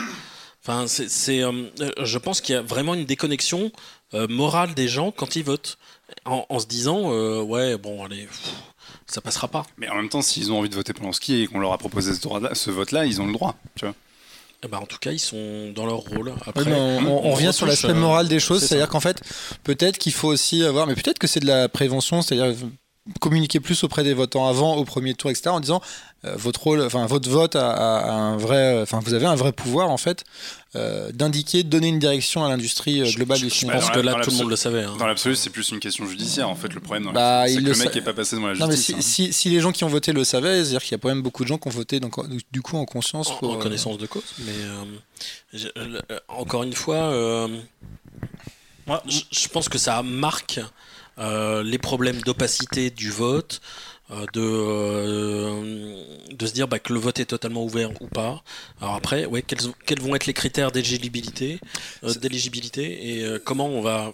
Sachant qu'en prenant un peu de recul, il y a aussi eu beaucoup de, beaucoup de, choses dites dans les jours avant la cérémonie sur la diversité dans le cinéma français, etc. Et, et, ça pointe aussi globalement un gros travail à faire de manière beaucoup plus, si on prend un peu de recul, beaucoup plus générale dans dans l'industrie euh, cinématographique. C'est un handicap parce que de toute façon, le cinéma euh, synthétise une société et actuellement, on est une société qui a plein de problématiques, plein de problèmes. Donc forcément, le, cinéma tout seul peut pas tous les résoudre et se retrouve à face à plein de paradoxes. Non, mais ça, c'est juste des prises de conscience pour travailler, pour améliorer les choses. Mm. C'est pas forcément pour que l'année prochaine il y ait tout résolu, mais c'est juste que les, questions soient adressées et que. Avec aussi un point technique que, les gens ne savent pas forcément parce qu'on dit ils ont euh, décerné, ils ont il n'y a pas déjà d'une de concertation, très peu, et en plus on peut voter jusqu'au jour même à 16h. C'est-à-dire qu'il n'y a pas euh, une semaine euh, de délai. Euh, donc on, jusqu'à jusqu'au le jour de la cérémonie, jusqu'à 16h, on peut changer son vote. Si on ne l'a pas finalisé. ah oui, c'est ça. Donc tu peux changer ton vote si jamais. moi, moi, mon vote, je l'ai finalisé jeudi. Mercredi soir. Mais, moi, moi, je m'empêche pas, j'arrive pas à m'empêcher de penser que que, que, ce, que ce fait d'avoir d'avoir fait gagner Polanski. Alors justement, tu as quand même eu cette année où bah, tu as Adèle, Adèle qui a, comme je disais tout à l'heure, qui a fait son interview, quand même beaucoup de personnalités du cinéma derrière qui l'ont qui l'ont soutenu. Et finalement, euh, le vote, qu'est-ce qu'il qu'est-ce qu'il dit? Il dit, bah, en fait, euh, ferme ta gueule. Euh, oui, mais encore une fois, on ne connaît pas la composition des collèges. Enfin, je, pense qu'on est aussi face à un problème moral qui qui vraiment touche les gens de ma génération, les, les nouvelles générations, et qui touche peut-être un peu moins les personnes qui ont 70 balais et euh, qui continuent de voter. Et, enfin, on est aussi sur un, décalage euh, extrêmement grave, hein, d'ailleurs. C'est un, décalage de génération. Est-ce que, juste pour euh, terminer ce sujet, sur ce sujet, il y a aussi, comme dans toutes les autres cérémonies et à l'étranger en particulier, des, des, des, choses qui sont liées au lobbying. Quand on voit le travail aussi de certains distributeurs pour mettre en avant leurs films dans les semaines de vote, euh, est-ce qu'au final, les votes sont pas aussi un peu aiguillés par le fait que, par exemple, J'accuse est un succès populaire Est-ce que, vous vous recevez des cadeaux euh, comme aux Oscars Ils peuvent recevoir Absolument pas. Absolument pas. Pour une raison très simple, c'est que euh, la liste n'est pas publique des votants. D'accord. Ah alors, bah oui, il y a les votants, on sait, euh, qui sont euh, identifiés. Euh, alors, à moins qu'il y ait une contre-liste qui circule dans le microcosme parisien, et pour peut-être, hein, évidemment, les gens savent mm. qui vote ou pas. Mais moi, la seule chose que je reçois, c'est le coffret des Césars, parce que je suis votant. et... tu, tu as payé ton abonnement. Que tu payes en plus. Oui, c'est ça. Et, et des invitations pour aller voir les films. Mais à aucun moment, il y a invitation à une soirée, lobbying par téléphone ou par mail, c'est de la relance commerciale, euh, mais il n'y a rien de. Et moi, je voulais juste clôturer sur. Euh, j'ai trouvé un discours vraiment excellent hier et j'ai vu beaucoup de gens aller sur Twitter. C'est le discours d'Aïssa Maïga, mhm. que j'ai trouvé vraiment euh, super, hyper important et nécessaire. Sachant qu'elle il, a, coché les deux cases. Elle, est, elle est, à la tête de deux associations qui, euh, donc le collectif 50-50 et euh, Noir n'est pas un métier ou quelque chose comme ça. Je n'ai pas le titre exact, mais elle est très, euh, très en avant sur ces questions-là et effectivement, elle a eu un, temps de parole. Je n'ai pas trouvé forcément son discours, je l'ai trouvé un peu maladroit par moment, mais en tout cas, elle avait envie de communiquer des choses et ça fait partie des, gens qui il, vont, il était maladroit, mais il était nécessaire. Qui vont, mener le, combat pour un peu changer les choses et ça, c'est important. Et moi, j'ai pensé à, à toi, Laurent parce que il euh, y a une personne sur scène qui a remercié les exploitants hier, c'est Marc Dupont-Avis. le, producteur de J'ai perdu mon corps. Et j'ai trouvé que c'était classe. Et en plus, que pour le coup, voilà, c'est quand même des gens, on vous oublie en fait dans ces trucs-là. On dit, les, les exploitants, c'est quand même, Mais quand même grâce à vous que finalement ces films sont connus et vus et donc récompensés. C'est de toute façon, si tu veux, euh, un sentiment qu'on a euh, en permanence. On est les derniers maillons de la chaîne d'une chaîne qui est très très longue, euh, qui commence de l'auteur, euh, qui passe par le réalisateur, le producteur, enfin le tournage et compagnie. Nous on arrive à la fin. Et en plus, il y a vraiment l'amalgame aujourd'hui euh, des programmateurs de multiplex. Honnêtement, qui font pas des choix éditoriaux euh, très compliqués, et euh, des programmateurs de plus petites structures ou de personnes plus engagées qui euh, font vraiment des choix de cœur, des, des choix de qualité, des, qui ont envie de faire découvrir des gens aux spectateurs. Et, c'est vrai que bah, quand, quand il les a remerciés sur un, sur un WhatsApp privé entre, entre exploitants, on s'est dit putain, ça y est, on existe enfin 5 secondes dans cette cérémonie, ce qui montre aussi à quel point euh, il y a un manque de représentativité euh, euh, à tout niveau en fait. sur toute la, chaîne cinéma.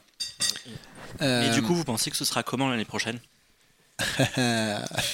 On, refait un point dans le podcast dans 6 mois. vers le futur. c'est surtout que je, moi je sais pas aujourd'hui si Canal, pour combien de temps Canal a signé euh, bah, dans les choses un peu opaques, il y avait les rapports d'Alain avec Canal+. on n'est pas là pour juger, mais du coup, c'est vrai que euh, notamment Delphine Ernotte de France Télévisions avait euh, clairement dit qu'elle souhaitait, si c'était possible, enfin, elle, voulait bien accueillir ce genre de cérémonie aussi sur l'antenne publique. Et donc, il ne faut pas se dire que les Césars, c'est Canal+.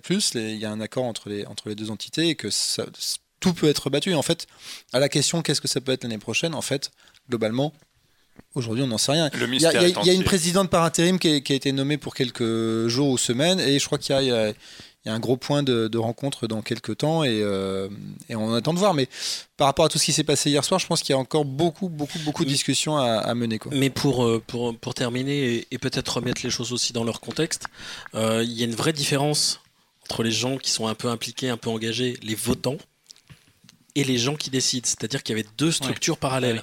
Il y avait le collège de 4000, 4000 et des votants, et puis une autre association qui, avec un, CA de 20 personnes, décidait de tout. Et notamment un président omniprésident. Donc je pense que la voix des votants doit être écoutée. Euh, très bien, merci beaucoup pour cet échange. On, va continuer euh, à parler cinéma avec euh, un film qui est sorti en février, qui s'appelle La dernière vie de Simon de Léo Carman. pas au César l'année prochaine, a priori. Et qui, bon, on ne sait pas, pourquoi pas. Parce que ça n'a pas marché. bah, aucun rapport. J'ai perdu mon corps, n'a pas. On t'a expliqué juste avant que, oui, mais c'est un film fantastique. Jean-Victor cherchait. Euh, les gars, on peut faire des paris. La, dernière vie de Simon, ça n'y sera pas. Pas trop de doute à se faire là-dessus non plus. Voilà un bel esprit pour commencer ce sujet. Euh, mais mais, mais je, voulais revenir dessus parce que déjà pas mal d'entre vous l'ont vu et, apprécié. Euh, et ça interrogeait beaucoup sur un marché justement qui est très comment dirais-je, encombré en ce moment, puisque la dernière vie de Simon, est, deux semaines après sa sortie, n'existait quasiment plus en salle. Euh, alors que, bon, non, Laurent n'est pas d'accord. Ah non, n'existait pas sur le marché des grosses salles parisiennes. Toi, tu l'as projeté? Je ne l'ai pas encore projeté, mais il va être programmé. Alors, euh, c'était un point sur lequel je voulais revenir. C'est qu'en fait, il faut aussi se dire que euh, les films ne sont pas forcément présentés dans les salles la première semaine et qu'il y a un système de circulation en tout cas, les copies sont disponibles. Euh, c'est pas ça, c'est que les, films sortent sur un certain nombre de copies en France, c'est pas euh, open bar, et que euh, bah, le copie elle tourne après quoi. Le distributeur fait le choix des salles aussi. Et toi, par contre, si tu demandes un film, des fois, on peut te dire qu'il n'y a pas de copie disponible. Oui. Ça, ça arrive. Mais ça arrive. Question, parce que ça, c'était, c'était, c'était une excuse qui était plutôt valable quand c'était de la pellicule.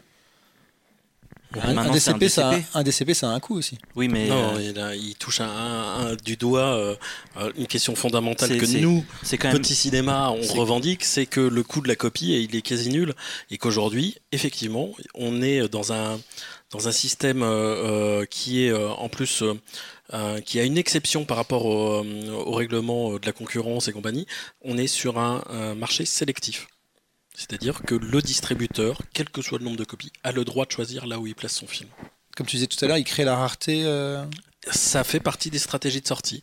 Il y a des euh, le, cas, euh, un des cas moi que j'ai vécu très fort, par exemple, c'est le La forme de l'eau de Guillermo del Toro mm.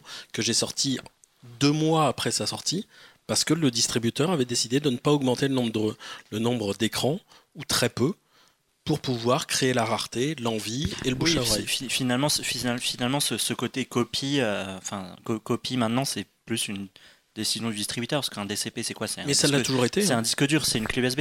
Oui, mais disons que l'aspect économique est moins prégnant. Disons que voilà, une pellicule, c'est quand même un peu plus, euh, compliqué, quoi. Mais la, la, la, la vie d'un film. Euh, si toi tu programmes un film plusieurs semaines après sa sortie, à moins que ce soit Parasite, La forme de l'eau, mais le box-office du film est quasiment déjà arrêté, non? Dans les grandes salles? La carrière du film ne peut pas se résumer à 15 jours de sortie en salle? C'est pas possible. Et encore une fois, moi je représente pas le marché puisque je fais 40 000 entrées à l'année. Donc moi un succès c'est 250 entrées. Donc effectivement, ça rentre pas, euh, ça fait pas exploser les chiffres du box-office, mais ça veut pas dire qu'il mm. il faut que j'arrête de passer les films.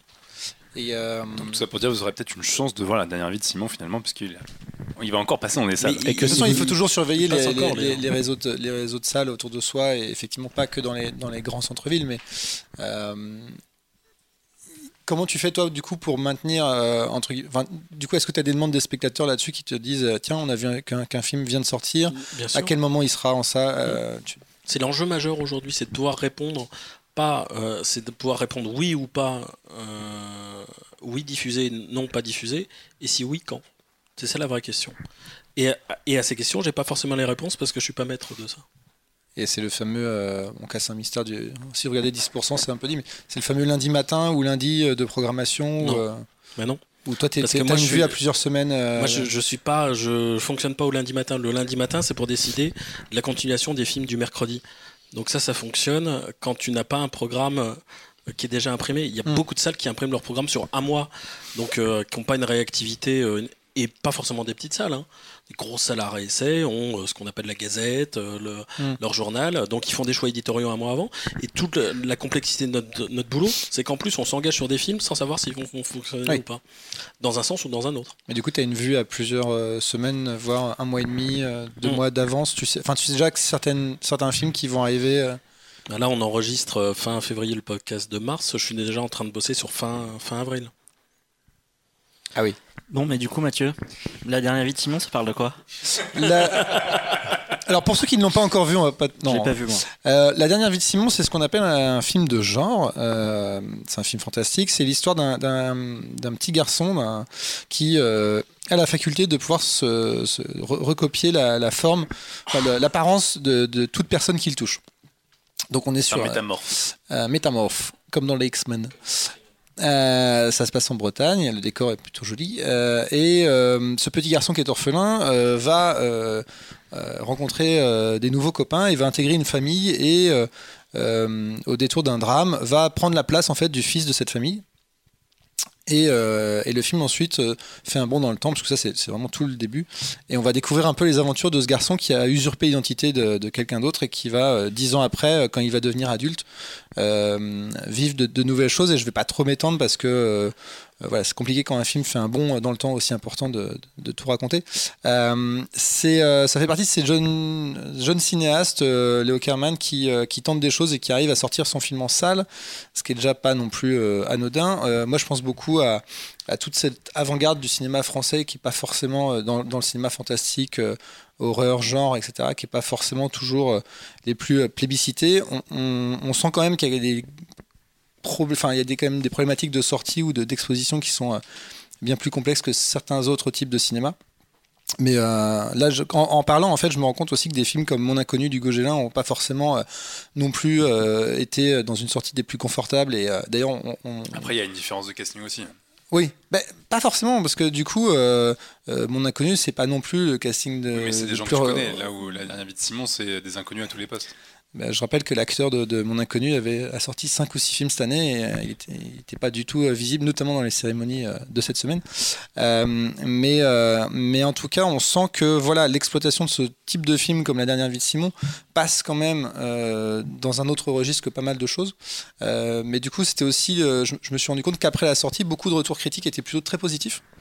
Euh, et ça m'étonnait un peu parce que du coup, euh, généralement, on n'a euh, pas beaucoup de, de retours de, des gens là-dessus et que les, les, les, avis sur Twitter, etc., étaient largement en faveur du film et correspondaient pas forcément à la sortie qu'il avait connue. Je sais pas si vous voulez nous raconter un peu vous ce que vous avez pensé du, du film en lui-même. Marc, t'avais plutôt bien aimé, toi? Bah moi, je, moi, je trouve ça bien. Globalement, j'ai évidemment des, petits, des petites choses qui me font tiquer. Je trouve que là, le dernier acte est un, peu. Euh, c'est un premier film, on rappelle. Voilà, un peu compliqué, mais c'est pas, pas, pas, forcément très grave. Moi, ce qui m'a. Parce que je suis assez d'accord avec Marc. Mais... Ce qui m'a vachement plu, c'était que le, le, réalisateur a tenté de faire un film de genre un peu différent en amenant euh, un aspect euh, dramatique et en utilisant une personne avec des pouvoirs dans un univers dramatique plutôt que de s'engouffrer complètement dans le film d'horreur ou le film de SF ou, euh, ou, euh, ou, ce genre de truc. Lui, il a, il a voulu jouer avec les codes pour intégrer un, métamorphe dans, dans, dans, une famille et en faire derrière ce qui ressemble quand même de loin à un drame familial avec cet aspect-là. Et j'ai trouvé ça super intéressant je trouve ça plutôt bien, plutôt bien fait. Euh, j'ai, voilà, j'ai des, des, réticences sur euh, la fin, notamment toute une scène très, très long, beaucoup trop longue dans un hôpital et euh, un, des seconds rôles qui joue pas toujours très très bien, mais y a, tu sens qu'il y a une envie et que et qu'il y a une, un talent, quoi, un talent émergent. Et que moi, je serais super content de voir le prochain long de, de de Léo Carman. Léo Carman, je cherchais son prénom, Léo Carman, parce que ouais, il y, y, a un truc quoi. Après, non, effectivement, ce qui est intéressant, c'est l'aspect dramatique et de faire un vrai drame fantastique, parce que le, fantastique, euh, déjà, c'est un truc qui en France est quand même assez euh, compliqué en ce moment, et quand il est euh, fait, généralement, il est effectivement plus là pour vraiment foncer dans le film de genre, et le film un peu rentre dedans viscéral. Là, il y a un côté très candide, presque conte de fées, un peu désenchanté, et en tout cas triste. Euh, avec un, vrai drame au milieu. Et euh, moi, ce qui m'a plu, c'est justement, on parlait tout à l'heure de morale. Et je trouve que c'est un film qui est très ambigu moralement parce que le personnage fait quand même des choses euh, qui sont qui sont pas simples et, qui pose plein de questions euh, vis-à-vis de son parcours, vis-à-vis de son rapport avec euh, son, les autres personnages du film. Et euh, c'est un genre de film qui est un peu délicat parce qu'il y a des moments où tu te dis, mais en fait, ce qu'il fait, c'est quand même assez horrible. Est-ce que c'est condamnable? Est-ce qu'il n'a pas raison de le faire pour sa propre survie, etc. Et donc, c'est un film où tu poses des, vraies questions de morale, ce qui n'est pas toujours le cas, ce qui est même rarement le cas. Et où tu te dis, des fois, il fait des actions condamnables, mais tu te poses la question de savoir pourquoi est-ce que ça l'est. Et, et, je trouve que c'est toujours intéressant dans ce genre de film quand effectivement on confronte les gens à des questions morale et, euh, d'éthique. Euh, ça m'a fait penser à un truc qui n'a rien à voir, qui était Passengers, le film avec Jennifer Lawrence et Chris Pratt, où le personnage de Chris Pratt faisait des trucs complètement bizarres, mais où en fait ça, ça te foutait face à des dilemmes. Quoi. Et là, ce qui est intéressant dans la dernière vie de Simon, c'est que le personnage, il a un dilemme et le scénario le met vraiment en pratique avec, avec son environnement, et notamment avec le, le personnage de la sœur. Après, euh, effectivement, le, film est plein de maladresse, enfin, surtout sur le troisième acte où tu sens qu'ils ont voulu en faire un peu des caisses et qu'ils veulent assumer une certaine filiation euh, avec des références un peu assommantes comme La Belle et la Bête ou des trucs comme ça. Euh, il y, a des choses qui sont un peu trop poussives. Un peu, le film est un peu trop long en fait. Je pense qu'il se délite un peu trop au fur et à mesure. Mais mais il y a une tentative, il y a une identité. C'est toujours rare quand tu fais ce genre de film de réussir à rester dans parce que c'est évidemment pétri d'influence. Le mec cite Spielberg à tort et à travers par exemple et cite le, le cinéma d'Amblin, mais il arrive quand même à en faire son truc déjà parce qu'il le met euh, en Bretagne et que c'est pas forcément la région qu'on a le plus vu dans ce genre de cinéma, mais, euh, mais il profite vraiment du folklore local euh, dans les relations entre les personnages, dans le contexte, etc. Et il en ressort un film qui est vraiment français de bout en bout et qui a une vraie proposition de cinéma un peu originale, un peu touchante avec du cœur. Donc c'est plutôt sympathique. Très bien. Euh, bah voilà, c'était pour. Je l'ai pas vu moi, me regarde pas, je ne l'ai pas vu. Et c'était bien. Laurent, tu l'as vu? Non Alors, je l'ai vu et euh, il y, a vraiment une, question de fond qu'on n'aborde pas et qu'on n'aura pas le temps d'aborder. Mais euh, euh, est-ce qu'il est capable aujourd'hui, est-ce qu'on est capable de faire un film de genre français qui fonctionne en salle En France. en France. Question qu'on se pose depuis des, années. Des films français. oui. Bah, je pense qu'on doit avoir quelques exceptions qui confirment la règle quand même. Mais, je, trouve que dans le cas de la dernière vie de Simon, euh, je, partage vos avis. Euh, tout n'est pas parfait, mais c'est quand même un film qui se tient et qui, euh, qui a sa place sur les écrans et qui finalement ne rencontre pas le public mm. qui pourrait être friand de ce, genre de film parce que la référence aujourd'hui, ça va être le film américain. Alors, et, moi, j'en suis le premier désolé parce que on, a beau soutenir ce genre de film, on se rend compte que, à part, enfin, même Grave qui a eu un, gros buzz, il me mm. semble, c'était à un cage. Un Gérardmer. Il est passé par la, 15... la semaine de la Il, avait fait un festival avant Cannes. Il non, Cannes c'était sa première et après sa première il l'a fait l'année peut-être après.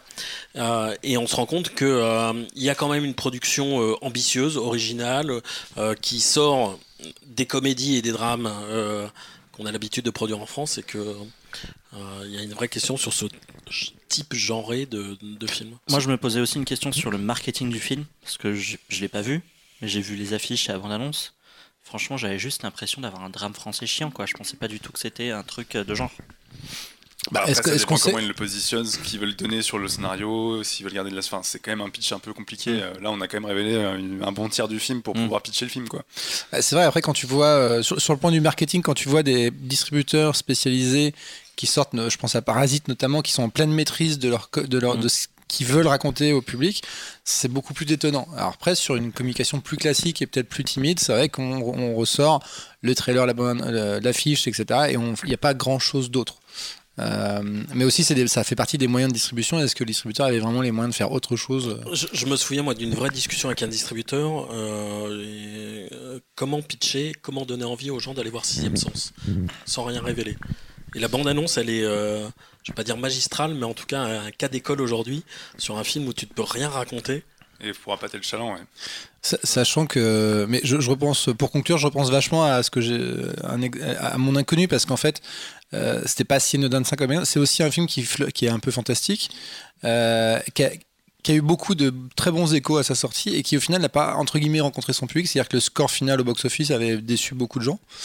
Euh, tu sentais que au, ça au regard de la sortie précédente du Coach Gélin, qui avait été un vrai succès. Euh, et, et, on sentait que le film n'avait pas atteint son plein potentiel. Et, pareil, est-ce que c'était aussi une dimension comique qui a priori prédisposait plus que le film Exactement. donc euh, c'est pas du tout le cas dans Mais du coup, est-ce que est-ce qu'on voilà, est-ce qu'on est encore un peu timide sur ce genre de film C'est une question qu'on pourra se poser lors des prochains exemples. En tout cas, on, salue les initiatives du jeune cinéma français. Et on verra si l'année prochaine ils sont avec un très bon distributeur en tout cas. Qui ose beaucoup de choses. Jour de fête. Un jour de fête qu'elle a notamment distribué Papicha. Hmm. Et on va passer de Simon à Paul. Oh, une, transition C'est bon, une transition. Puisqu'on va, on va parler d'une bande dessinée et on va, on va changer un peu de, secteur. On va parler de Paul à la maison. et Alexandre, comme tu es extrême. Je vous sors la bande dessinée euh, si vous voulez la feuilleter. Alors que les gens, les gens qui nous écoutent ne peuvent pas la voir, mais vous pouvez. Vous pouvez pas voir les Qu'est-ce que c'est Paul à la maison, Alexandre En fait, euh, Paul à la maison. Alors, il faut savoir que euh, Paul à la maison, c'est le 9 tome d'une série donc de BD avec Paul qui est en qui est en en personnage principal, voilà. Il y a eu euh, notamment, euh, alors il y a Paul à la pêche, Paul à l'appartement, euh, Paul à la campagne. C'est le, le, Martin masculin. C'est un peu le Martin masculin. et là, c'est le neuvième tome. Alors en fait, c'est Paul à la maison. Paul à la maison, pour la petite histoire, c'est quelque chose qui est assez autobiographique, même complètement autobiographique, surtout Paul à la maison. Et c'est un, c'est un, un un, mec qui fait les BD Putain, je suis fatigué. Un dessinateur, voilà, merci. Langage, Alexandre, langage. C'est un dessinateur scénariste euh, qui est québécois. C'est un peu une superstar de la bande dessinée au Québec. C'est un mec qui est vraiment hyper connu là-bas. Ici, globalement. Qui s'appelle Qui s'appelle euh, Michel Rabagliati. Voilà. Ici, globalement, je pense que vous connaissiez pas spécialement euh, ces histoires avant. Vous connaissez pas Michel, non moi, je l'ai pris, enfin, c'est ma, copine qui l'a pris et euh, qui, l'a lu. Elle a, deux autres tomes à la maison. Et euh, donc c'est vraiment, c'est vraiment un très très gros succès, euh, très, très très très gros succès au Québec. Et ce neuvième tome, qu'est-ce qu'il raconte? En fait, c'est c'est une BD qui est assez triste finalement, puisque ça raconte comment ce mec qui est dessinateur de BD, qui a 50 ans, est divorcé, tout seul chez lui, sa fille euh, décide de partir à Londres et sa mère a un cancer. Ah oui. tu lis ça dimanche matin pour euh, c'est euh, c'est une tranche de vie en fait et ça c'est un peu c'est un peu c'est un peu toutes les BD de Paul Alla toute la série de Paul qui peuvent se lire alors même s'il y a une chronologie les, les, précédents, ça se passe avant, mais tu peux tout à fait lire celui-là, celle-là, puis lire une autre, puis lire une autre complètement dans le désordre. C'est vraiment des tranches de vie. Et, euh, et moi, je l'ai pris un petit peu par hasard. Et ça m'a énormément touché, ça m'a même fait pleurer, pour ainsi dire. Oh. Voilà. Et donc, qu'est-ce que ça raconte? Voilà, c'est l'auteur de BD, il habite à Montréal et, euh, et sa vie, euh, c'est un peu de la merde et ça raconte euh, comment. Euh, voilà, sujet, c'est ça, c'est que ça, ça, donne envie. Hein. Sujet suivant. Une tranche de vie euh, qui raconte comment sa vie est pas terrible et comment il essaye de s'en sortir, alors que c'est quand même un mec qui a énormément de succès, qui a une jolie maison, qui a une jolie jolie maison à Montréal, et comment est-ce qu'il va réussir à, à se préparer au futur deuil de sa mère qui a un cancer, slash deuil de sa fille qui se casse, slash deuil de, sa, la relation avec sa femme qui s'est terminée. Est-ce que tu as plein de deuil en ce moment dans ta vie ou Alors non, pas du tout. Les wagons? Alors non, pas du tout, même si euh, j'avoue que le personnage de la mère de Paul m'a beaucoup fait penser à ma grand-mère. Donc ça, ça m'a un peu touché aussi. Euh, mais en fait, vraiment, j'ai été, euh, j'ai été agréablement surpris déjà par la ligne, qui moi est tout à fait mon style de BD. Hein. C'est une ligne claire, presque un peu, un peu franco-belge. à la Tintin ou quelque chose. Enfin, moi, c'est quelque chose qui me plaît beaucoup dans ce style-là, c'est en, noir et blanc, il n'y a pas de couleur. C'est en noir et blanc, contrairement à In Waves, euh, qui est beaucoup plus hipster, dont on avait parlé, euh, le, dont on avait parlé le, mois dernier. Oui, là c'est quand même assez euh, chargé, il y a pas mal de traits. Oui, des dialogues et tout, tu as parfois des cases avec que une grosse, une grosse partie de dialogue. et ça raconte une vraie histoire en fait. Et je trouvais que c'était hyper touchant. En fait, j'ai trouvé que ça racontait un peu la vie. Voilà, ça raconte. alors moi, j'ai pas encore 50 ans, J'en ai 30 bientôt, mais euh, ah, voilà. C'est sa crise de la trentaine. Exactement, mais euh, je pense qu'une personne, euh, une personne qui, qui, va approcher la cinquantaine ou qui a même dépassé la cinquantaine va être encore plus touchée par ce récit. par ce récit. C'est vrai qu'on a beaucoup, on a, un cœur de cible qui nous écoute, qui a plus de 50 de cette table, ni probablement dans les auditeurs de ce podcast, mais ok. Mais et je suis assez curieux. J'ai pas encore lu, j'ai pas encore lu les autres. On a dit beaucoup de bien, de lire un petit peu ce qui s'était passé avant. Mais mais pour moi, ouais, ça a été vraiment vraiment un, coup de cœur. Euh, c'est sorti le 12 janvier euh, aux éditions euh, La Pastèque. Et ça a été vraiment un coup de cœur pour moi. c'est celui-là. J'ai vraiment eu l'impression de, de voir presque un film, en fait. Ton avenir. Sur la vie d'un mec. Alors, j'espère pas, mon Dieu. Parce que bon, il a quand même pas une vie fun. Mais hyper touchant. Et puis il y a aussi toute une toute une euh, toute une comparaison. En fait il a un, joli pommier chez lui euh, qui commence à mourir. Il y a toute une toute une comparaison entre le, entre son pommier entre, euh, ouais entre son pommier et puis sa vie un petit peu et tout. Et c'est je trouvais que je trouvais que cette BD était vraiment hyper hyper touchante et très très drôle par moment mais attends moi j'ai quand même quand tu feuillettes le trait est assez rond et ça a l'air un peu drôle oui c'est assez drôle. En fait c'est assez drôle. C'est ça la parce que là la façon dont tu nous en parles on a l'impression que c'est oui, horrible ah, mais en fait, je, vous rappelle que, dans Happy Hour, il y a Happy, euh, si on pouvait essayer de. Je sais pas, je sais pas si vous avez remarqué, mais toutes les BD que je parle, en fait, elles ont envie de. T'as du mal à passer le cap de la trentaine, toi. Hein ouais, ouais, c'est chaud. Et non, en fait, euh, oui, ça, c'est la vraie force de la BD, c'est qu'effectivement, tu as une page où tu peux, tu peux euh, commencer à avoir les larmes aux yeux, et tu tournes la page et t'es es mort de rire, quoi. Donc ça, vraiment, c'est presque un, je dirais pas un chef-d'œuvre non plus, mais c'est vraiment une excellente bande dessinée. Et du coup, c'est drôle parce que c'est de l'humour noir parce que C'est de l'humour noir, c'est de l'humour, euh, lui, dans, dans, dans, sa façon de raconter. Il a aussi un petit chien qui fait parler. Euh... Ah, c'est un peu absurde. Ouais, ouais, il y a, y a, ce côté-là. Euh, le petit chien, d'ailleurs, est très mignon. Et oui, il raconte là, par exemple, j'ouvre une page où il, où il il raconte un de ses rêves et puis on voit Sherlock avec Gollum euh, dans Gollum chez Harry Potter et puis euh, Gollum qui lui vole son qui lui vole son œil et puis il se réveille ce genre de choses. C'est des trucs qui sont assez euh, assez, rigolotes et moi c'est tout à fait mon style de BD pas mal d'onomatopées de choses comme ça c'est hyper hyper hyper descriptif hyper précis et franchement, ouais, c'était plus qu'un bon moment, même, j'ai envie de dire. c'est le fameux bon moment. Euh, envie de dire, c'était vraiment super. Donc, t'as passé un bon moment Je recommande, euh, je recommande chaudement et je vais, je vais, lire, euh, je vais lire les neuf autres avec une très grande curiosité. Voilà, donc après, après, Martine, Paul. La recommandation du mois. Et après... C'est la version cinquantenaire de Martine, en fait. après, après Simon, Martine et Paul, on va parler Marvel. Sans transition aucune. Putain, tu le vends bien. Hein. Euh, on va parler de Next Wave et Jean-Victor, quand tu as euh, sorti le sujet, je t'ai dit, mais Jean-Victor, je ne comprends pas. Moi, Next Wave, je, les ai lus il y a 10 ans. Je les ai lus il y a 14 ans. Bah oui, mais moi aussi, je te rassure. Euh, ouais, je vais parler de Next Wave. Pourquoi Et donc de Marvel, entre guillemets, parce qu'on va parler d'une réédition qui vient de, donc une BD qui vient de ressortir chez Panini Comics après 10 ans d'absence dans les librairies.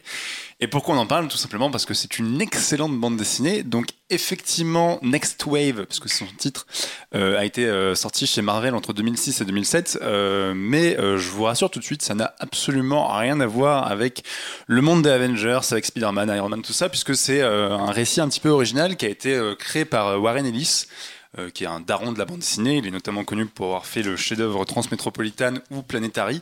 Et c'est un auteur anglais qui euh, s'inscrit un peu dans la, génération post-Alan Moore avec toujours un ton euh, très, très acide, très, je dirais pas dire cynique, mais plein d'ironie et qui, est politiquement très chargé. Et en fait, son délire avec Next Wave, c'était de faire une espèce d'énorme parodie de l'univers Marvel, ou en tout cas de créer une équipe de super-héros un peu loser, à qui il arrivait des trucs pas possibles.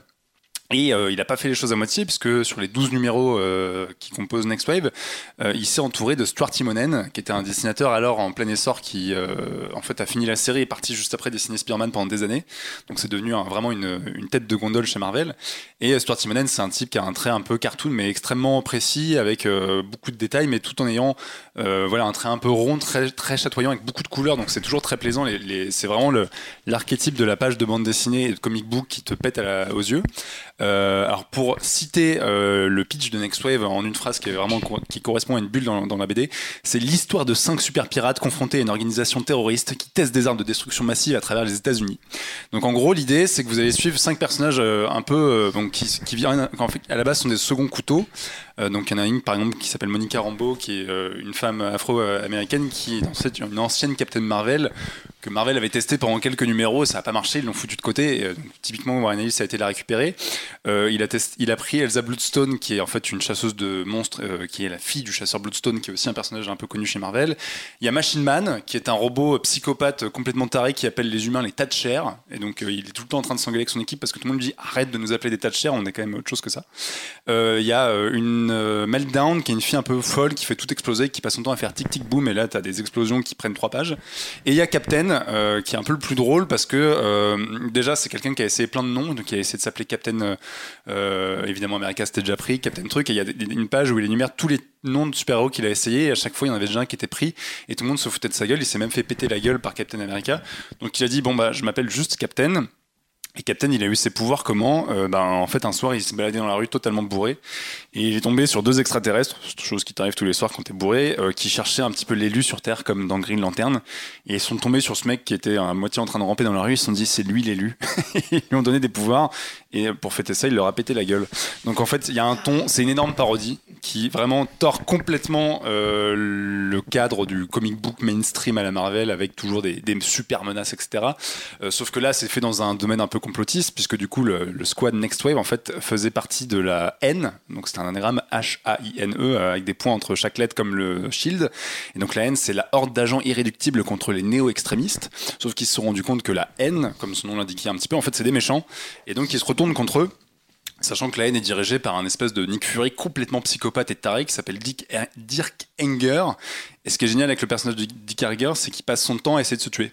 En fait, il est, dépressif. Donc, tu as un grand méchant dépressif qui, évidemment, passe son temps à échouer contre l'équipe de, de, Next Wave et qui très vite euh, lâche l'éponge et passe son temps à essayer de se tuer. Et euh, comme la BD est très décalée et aime bien mettre les choses en image, t'as carrément une est géniale où en fait le, les petits soldats et, les, petits, euh, les, petits soldats de, de la haine appellent Dirk Enger pour dire Monsieur, vous avez une réunion, machin. Il fait Non, non, je suis occupé. Et en fait, là, on se rend compte que le mec est assis sur un énorme revolver, vraiment gigantesque, avec le canon qui se retourne vers lui. Et donc, en fait, s'il appuie sur la détente, il se prend une balle gigantesque dans la tronche. Et, euh, et évidemment, ça foire. Et en fait, à chaque fois que tu tombes sur ce personnage-là, il est en train, avec une totalement bizarre d'essayer de se tuer. Et euh, voilà, il passe son temps à essayer de se suicider. Tu as dit un truc? Non, mais j'allais dire, effectivement, moi je trouve le, duo euh, Ellie Simonen qui fonctionne très très bien parce que leurs deux styles euh, euh, se coordonnent assez bien et, euh, et c'est aussi drôle qu'irrévérencieux. Ce que j'aimais bien. Alors, par contre, moi, je corrige un truc, c'est que c'est pleinement inscrit dans l'univers Marvel. C'est-à-dire qu'en fait, euh, bah, ils, vivent des aventures. Ils, sont inscrits, mais ils, sont ils vivent des aventures parallèles, mais, mais, mais, mais, ils sont bien inscrits dans, dans, dans, le même univers. Parce que par exemple, c'est sorti au moment de la sortie du gros crossover Civil War, et en fait, c'est censé être inclus dedans. Il y a une allusion, mais en détour d'une case, et tu sens très bien qu'ils en ont rien à cirer. Oui, mais du coup, ils reprennent des sous-personnages. Enfin, voilà, ils, ils, construisent leur petit morceau d'univers. Ce qui, ce qui était. Euh, ce qui... en fait, c'est tout totalement détourné. Il n'y a pas de référence à, au numéro 150 de je sais pas quelle série, quoi. Oui, mais ce qui fait du bien, du coup, c'est aussi d'avoir un peu de changement dans ce ton-là, même il y, a, il y a 14 ans. Euh, et, et, en fait, moi, je, ça m'a fait vachement penser. Euh, euh, quand le, le, film Gardien de la Galaxie est sorti, c'est un peu, il y a, on retrouve un peu des, des un peu de l'ADN de Next Wave parce que du coup, euh, c'est un peu des losers, c'est un peu des, des, gens qui se prennent, qui se prennent des pieds dans le tapis et c'est assez, euh, c'est assez euh, fandard et c'est ça qui fait le, le, sel du truc. Et je, moi, je fantasmais à l'époque qu'il y ait une suite à Next Wave et je crois qu'on a retrouvé un peu les personnages dans deux trois euh, comics après. Ouais, Marvel a essayé de les récupérer en clin d'œil, mais ça a jamais vraiment pris. Et surtout dans Next Wave, il y a un dragon qui porte un slip. Et oui, c'est ce que j'allais dire. En fait, ce qui est, ce qui est ouf, c'est qu'il y a beau avoir 12 numéros et effectivement, tu l'as dit, la série s'est terminée, mais c'est pas plus mal parce qu'ils ont vraiment tout donné à tel point qu'en fait, il y a une fin euh, et que la suite n'était pas forcément nécessaire. Mais en fait, à chaque numéro, il y a un nombre de conneries à, la page qui est quand même complètement délirant donc effectivement, au début, ils, vont dans une région parce qu'ils soupçonnent euh, la Beyond Corporation, qui est en fait la, société écran de, de, la haine, euh, de chercher une arme de destruction massive et ils réveillent un dragon géant qui donc sort du sol et évidemment euh, au lieu d'avoir des parties enfin là où il est censé avoir des parties génitales il a un slip violet euh, et donc c'est un dragon qui parle et ce qui est une blague à la Hulk euh, du coup. Oui c'est ça et en fait eux, ils arrivent ils se foutent de la gueule de son slip et il le prend très mal. Enfin il y a plein de trucs comme ça. Ils se battent notamment contre un flic ripou qui pète la gueule aux gens dans la ruelle et se fait infecter par un organisme robotique et qui devient carrément une espèce de, de Optimus Prime pour un moment. Donc ça prend des proportions délirantes. Ils se battent contre des koalas en forme de peluche mortelle contre des soldats brocolis contre des tas de boue ou par exemple contre un esprit démoniaque qui se fait invoquer un moment et en fait euh, qui arrive donc d'une autre dimension, qui a des pouvoirs complètement surpuissants, qui peut euh, vraiment prendre le contrôle du monde et qui en fait se fait euh, arnaquer parce que le mec qui l'invoque lui dit bon j'ai besoin de tes pouvoirs et lui fait ok bah je vais te demander un truc que tu pourras jamais, jamais me donner. 100 dollars et des prostituées et le mec regarde fait pas de problème et, et, voilà ils se battent aussi contre des contrefaçons des Avengers c'est plein de trucs. Donc c'est vraiment enfin c'est évidemment très absurde très un peu cartoon même sur, le, sur les moments parce qu'il y, y, a vraiment des gags à la Tex Avery avec des, des trucs pas possibles par exemple il y a une scène où le personnage. Tu vas, tu vas, tout raconter en fait. Non, parce que je pourrais pas tout raconter tellement il y a de trucs, mais il y a, par exemple, il y a une scène où le, personnage de Machine Man, donc le robot, rentre dans un, organisme géant et en fait d'un seul coup il se transforme en une espèce d'énorme couteau suisse donc euh, il y a des, vraiment des ciseaux qui sortent de son ventre et tout et il commence à tout charcuter et en fait sur la page c'est très graphique et c'est très rigolo parce qu'il y, y, a vraiment ce côté Tex Avery, très cartoon, très con. et en tout cas, ouais, c'est une, c'est une série qui a fait pas mal parler à sa sortie parce qu'elle était très fraîche, parce qu'elle tordait complètement les codes aussi politiques de Marvel. Par exemple, à un moment, ils se battent contre un espèce de Captain America et il y en a une dans l'équipe qui porte un t-shirt avec le symbole de l'Europe. Et il y a tout un discours sur comme quoi l'Europe et les États-Unis peuvent pas se blairer, etc. Et en fait, à l'époque, c'était le moment de, de la crise économique. Enfin, ça, ça c'était juste avant la crise économique. Et, en fait, sur son t-shirt, il y a le logo de l'euro, donc il y a déjà des trucs un peu euh, là-dessus. Et en fait, c'est très malin, c'est toujours très bien écrit, très juste. Et il y a absolument pas besoin de connaître Marvel en fait pour le lire, parce que c'est une espèce d'énorme parodie qui fait le taf, parce que c'est très spectaculaire et parce que Stuart Timonen, c'est un mec qui vraiment délivre et fait des pages qui sont très régulières et qui en plus joue un peu avec les styles. Il y a des hommages euh, à Evil Dead, il y a un hommage au style de Mike Mignola, l'auteur de Hellboy, et c'est bourré de références. Mais si vous les avez pas, c'est pas grave, ça vous fait juste des pages hyper hyper chatoyante, hyper euh, chargée, euh, mais très lisible. Et c'est un vrai, véritable régal. Et ça ressort enfin dans un seul bouquin de 30 balles chez Panini Comics. Euh, donc si vous êtes amateur de, super-héros ou pas du tout, c'est vraiment une BD à mettre entre toutes les mains parce que c'est un petit beaumont. C'est combien de pages? C'est 12 numéros, donc ça fait un truc genre 250-300 pages. Oui, donc pour 30, pour 30 balles, c'est. Ouais, c'est un beau bouquin. C'est une petite brique. Voilà. La petite brique du printemps. La petite brique est légère et euh, on a besoin de légèreté. Non, mais c'est une bonne, euh, une bonne euh, porte d'entrée quand vous. Enfin, en tout cas, ça, ça dénote un peu dans, dans le. attends, j'ai une petite question. du coup. Je t'en prie. Hein. Merci, merci, c'est sympa, vas-y au-delà des seconds couteaux euh, de Marvel qu'on voit un petit peu, donc que, tu as évoqué, est-ce qu'il y a des, est-ce qu'il y a des petits rêves, genre, euh, je sais pas. Il y a, un, y a un passage sur la création de Captain America où en fait tu vois les coulisses avec les nazis qui ont essayé de récupérer le, ça s'est très mal passé pour eux. Et donc non, non, il y a des références directes et, voilà, mais euh, tu sens qu'ils veulent. Oui, ils s'en tapent quoi, ils, ils, font des. Petits non, puis à chaque fois ils les tournent dans des raisons. Vraiment, Captain America il passe pas pour le type le plus intelligent de la planète dans cette BD par exemple. Ok. Donc euh, si vous voulez lire du Marvel un peu différent et qui est vraiment euh, très très bien fait, euh, ça se pose là et ça n'a pas pris une ride. Et je salue la traduction qui pour une fois est excellente et qui a vraiment réussi à garder la, densité des textes de Ellis et toutes les références. Il y a notamment une référence à Claude François qui est hyper bien casée dans un comic book américain, c'est pas facile. Donc je sais pas, je pense savoir la référence à la base dans, le texte original et la traduction et le fait qu'ils aient mis Claude François à la passe, ça m'a fait hurler de rire. Donc c'est très très bien traduit et il faut le saluer. Voilà, un peu plus drôle que l'œuvre précédente. Euh, et la mort. Et on va passer désormais à notre, sans transition aucune, à notre chapitre série ah télévisée qui ah ce est un petit peu épais. du tout, Le tunnel BD, le tunnel télé. On va commencer par The Outsider et Marc, tu voulais nous en parler. Pourquoi? Euh, je, je voulais vous en parler parce que c'est bien. Déjà, voilà, donc commençons par le, le positif. The Outsider, c'est, c'est une série qui, parle de mort. qui parle de mort. Ouais. C'est, une, série policière adaptée d'une nouvelle de Stephen King, une nouvelle récente de Stephen King. Euh, la série, 10 épisodes, euh, c'est disponible sur HBO aux États-Unis et sur OCS en France. Euh, là, à l'heure où on enregistre, il y a 8 épisodes qui ont été euh, diffusés, donc j'ai pas encore vu la fin et je suis comme un ouf parce que j'ai très envie de savoir comment ça va se clôturer. Il nous a appelé avant, il a hésité à venir juste pour mater la fin. Ben, j'ai pas les épisodes en fait. Il, ah. aurait fallu qu'on fasse un podcast mi-mars pour que je puisse en parler dans, dans, sa globalité. pour lâcher quelques noms, c'est showrunné par Richard Price. Richard Price, c'est le monsieur qui avait fait la chouette série The Night Off et qui a coécrit The Deuce et euh, quelques épisodes de The Wire. Ah, ah Donc on est sur on est sur un CV. On est sur du pas trop mal et on croise notamment dans euh, dans les scénaristes des épisodes vers la fin euh, Denis Lehan qui est l'auteur de Shutter Island, de Gone Baby Girl et le Mystic River aussi. Pas, une équipe de bras c'est quoi. On est quand même sur du lourd, j'ai envie de dire.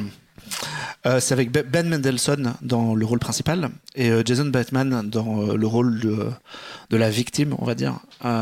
Batman d'ailleurs qui réalise le premier épisode, qui se lance un peu dans, dans la réelle et c'était assez chouette. Alors de quoi ça parle des Outsiders En fait, ça commence comme un polar classique. Donc Ben Mendelssohn joue un flic. Il y a un meurtre dans une petite ville américaine. Et il soupçonne le personnage de Jason Bateman d'être complice, d'être complice, pas du tout, d'être le, le, le meurtrier parce qu'il y a des témoins visuels, parce qu'il y a son ADN qui a été retrouvé dans une camionnette, parce que euh, bah, globalement toutes les preuves, ça, fait déjà pas mal. toutes les preuves font le taf et disent bah, regardez c'est lui. Sauf que lui il arrive à, euh, à sa défense et il dit mais non pas du tout moi j'étais à un séminaire à l'autre bout des États-Unis et il a des preuves vidéo. Et il y a une vidéo de lui qui dit maintenant, on le voit à une conférence en train d'écouter un, conférencier et, euh, et on se retrouve dans une situation où tout laisse penser qu'il a un double ou qu'il y a quelque chose de peut-être un peu plus surnaturel derrière ça. De comment est-ce qu'une personne a pu être à deux endroits en même temps, au même moment, et qu'est-ce qui se passe? Toi, en tant que spectateur, t'as pas d'avance sur l'enquête ou? T'as pas d'avance sur l'enquête. Après, quand t'as un petit background euh, de pop culture, Bon, tu vas penser à euh, la dernière euh, un shapeshifter, tu vas penser à une entité à la Venom. Tu sais que tu es dans du Stephen King aussi, donc du coup tu te dis bon, Stephen King, le mec il va pas nous sortir du rationnel, il va il va se lâcher un peu dans, dans du fantastique. Et la série commence comme un polar très classique, comme une enquête très lambda, et va basculer petit à petit dans le fantastique avec des phénomènes bizarres. Alors il faut que je complète en précisant que les personnages font des cauchemars on a l'impression qu'une entité se balade sur des gens qui ont l'air de devenir méchants et de, passer berserk par moment et de, et de commettre des crimes alors qu'ils avaient un bon fond. Donc, ça, le, le récit part, passe commence simplement et se complexifie vachement au, fur et à mesure. C'est hyper bien fait. C'est très très prenant. Les personnages sont superbes. Mendelssohn est fantastique dans le rôle du, flic un peu désabusé qui ne croit pas du tout lui euh, à ce genre de choses. Et euh, tu voulais rajouter quelque chose C'est une mini-série ou il y a, une, il y a d'autres saisons Il y a 10 épisodes et on approche de la fin. Là, j'en suis au huitième. On, on approche de la fin, donc il y aura une conclusion. Et comme c'est un bouquin, normalement, il n'y a pas de suite. Après, rien ne les empêchera peut-être de reprendre les personnages, mais il y aura une vraie fin. Euh, je dois citer aussi euh, le, personnage de qui est incarné par Cynthia Erivo, qui est, une actrice assez fantastique, qui, qui, arrive au bout du troisième ou du quatrième épisode. Et elle, c'est une espèce de Sherlock Holmes. Elle est à moitié autiste. Elle a, euh, et c'est vraiment quelqu'un qui est super intelligent par rapport aux autres, qui est embauché comme détective privé pour aller se balader dans différentes villes où il y a eu des apparitions un peu similaires, des cas un peu bizarres de la même manière. Elle est super intelligente comme elle est un peu autiste, elle a un comportement qui est, euh, qui est particulier. Et ça en fait un personnage vraiment flamboyant qui dépasse les autres d'une tête. Et, franchement, chaque apparition te fait, mais c'est Sherlock Holmes mélangé à Batman, mélangé à tous les meilleurs détectives auxquels tu pourrais penser parce qu'elle pense à des trucs qui ne viendraient pas à l'idée. Elle analyse les gens au regard, elle se trompe jamais. Et, euh, et, tout ça fait que l'alchimie de la série est un truc vraiment, vraiment passionnant. Moi, je me suis vraiment laissé euh, porter par, par, par, le récit. Je sais pas du tout comment ça va se terminer, mais ce sera pas forcément très joyeux. On vous fait du teasing un peu. On vous fait et, du, et du coup, Ben Mendelsohn, c'est intéressant de le, prendre comme euh, héros. Alors, bien évidemment, désabusé, parce que c'est quand même un type qu'on voit à chaque fois dans des rôles de méchants. Ouais, c'est ce que j'allais dire. Alors, il a un personnage qui est, qui est pas non plus le, ni très héroïque, ni méga joyeux parce qu'en plus, lui, il a eu un drame, le personnage a eu un drame et compagnie, mais ça fait plaisir de voir l'acteur ne pas jouer un méchant, parce qu'après Ready Player One, euh, Robin des Bois, Robin des Bois, Rogue, One, euh, il a un peu enquillé les, rôles de, méchants classiques, et là, c'est un truc c'est un truc un peu à part. Non, c'est vraiment une super série. C'était un peu le remplaçant de Christophe Waltz à Hollywood. C'est vraiment une super série que je recommande. Joue un peu mieux quand même. Je vais pas m'apesantir. Si c'est HBO, du coup, c'est OCS. C'est OCS, ouais. Et en fait, moi, je regarde ça parce que euh, il y a on, parle vachement de séries fantastiques, de super-héros, d'adaptations et compagnie, mais si on, si on, creuse un peu euh, les plateformes de VOD, il y a, y, a, y a, plein de séries policières, notamment euh, les Anglais, la BBC et ITV proposent des choses qui sont super intéressantes, où euh, si, vous êtes, si vous aimez les bonnes enquêtes et les, les, les flics intéressants, les petits milieux, ce genre de choses, il y, y, a des trucs en ce moment qui sont assez cool. Et du coup, je voulais juste citer comme ça rapidement dans ce que moi j'ai regardé, aussi parce que ça tient sur une poignée d'épisodes. Donc en 6-8 épisodes, tu as une chouette histoire et tu n'as pas, pas besoin d'y revenir. Mais par exemple, sur Netflix, il y a eu euh, il y a quelques années déjà, il y a eu deux saisons, il y a euh, Happy Valley avec des, euh, des, des, des, des, fliquettes dans, en, dans la campagne anglaise. Des fliquettes Ouais, on appelle ça comme ça. des, policiers, des policiers, des policiers, un petit peu vulgaire, des, des policiers, ouais. Euh, Netflix a récemment mis en ligne une série qui s'appelle The Stranger, qui est basée sur une histoire de Harlan Coben, qui a été transposée en Angleterre. Ça, se passe normalement aux États-Unis, ça a été transporté, transposé en Angleterre. Et c'est vraiment chouette aussi. Sur 8 épisodes, tu as une bonne enquête, bien. Euh, des épisodes d'une heure où tu te tords le tête à, te dire hmm, qui est le coupable? Et tu trouves jamais évidemment. je vois bien Marc le matin en pyjama avec son mec devant sa télé. Hmm, mais qui est le coupable? Ouais, c'est exactement ça. Et tu c'est lui, non, c'est lui. Pas...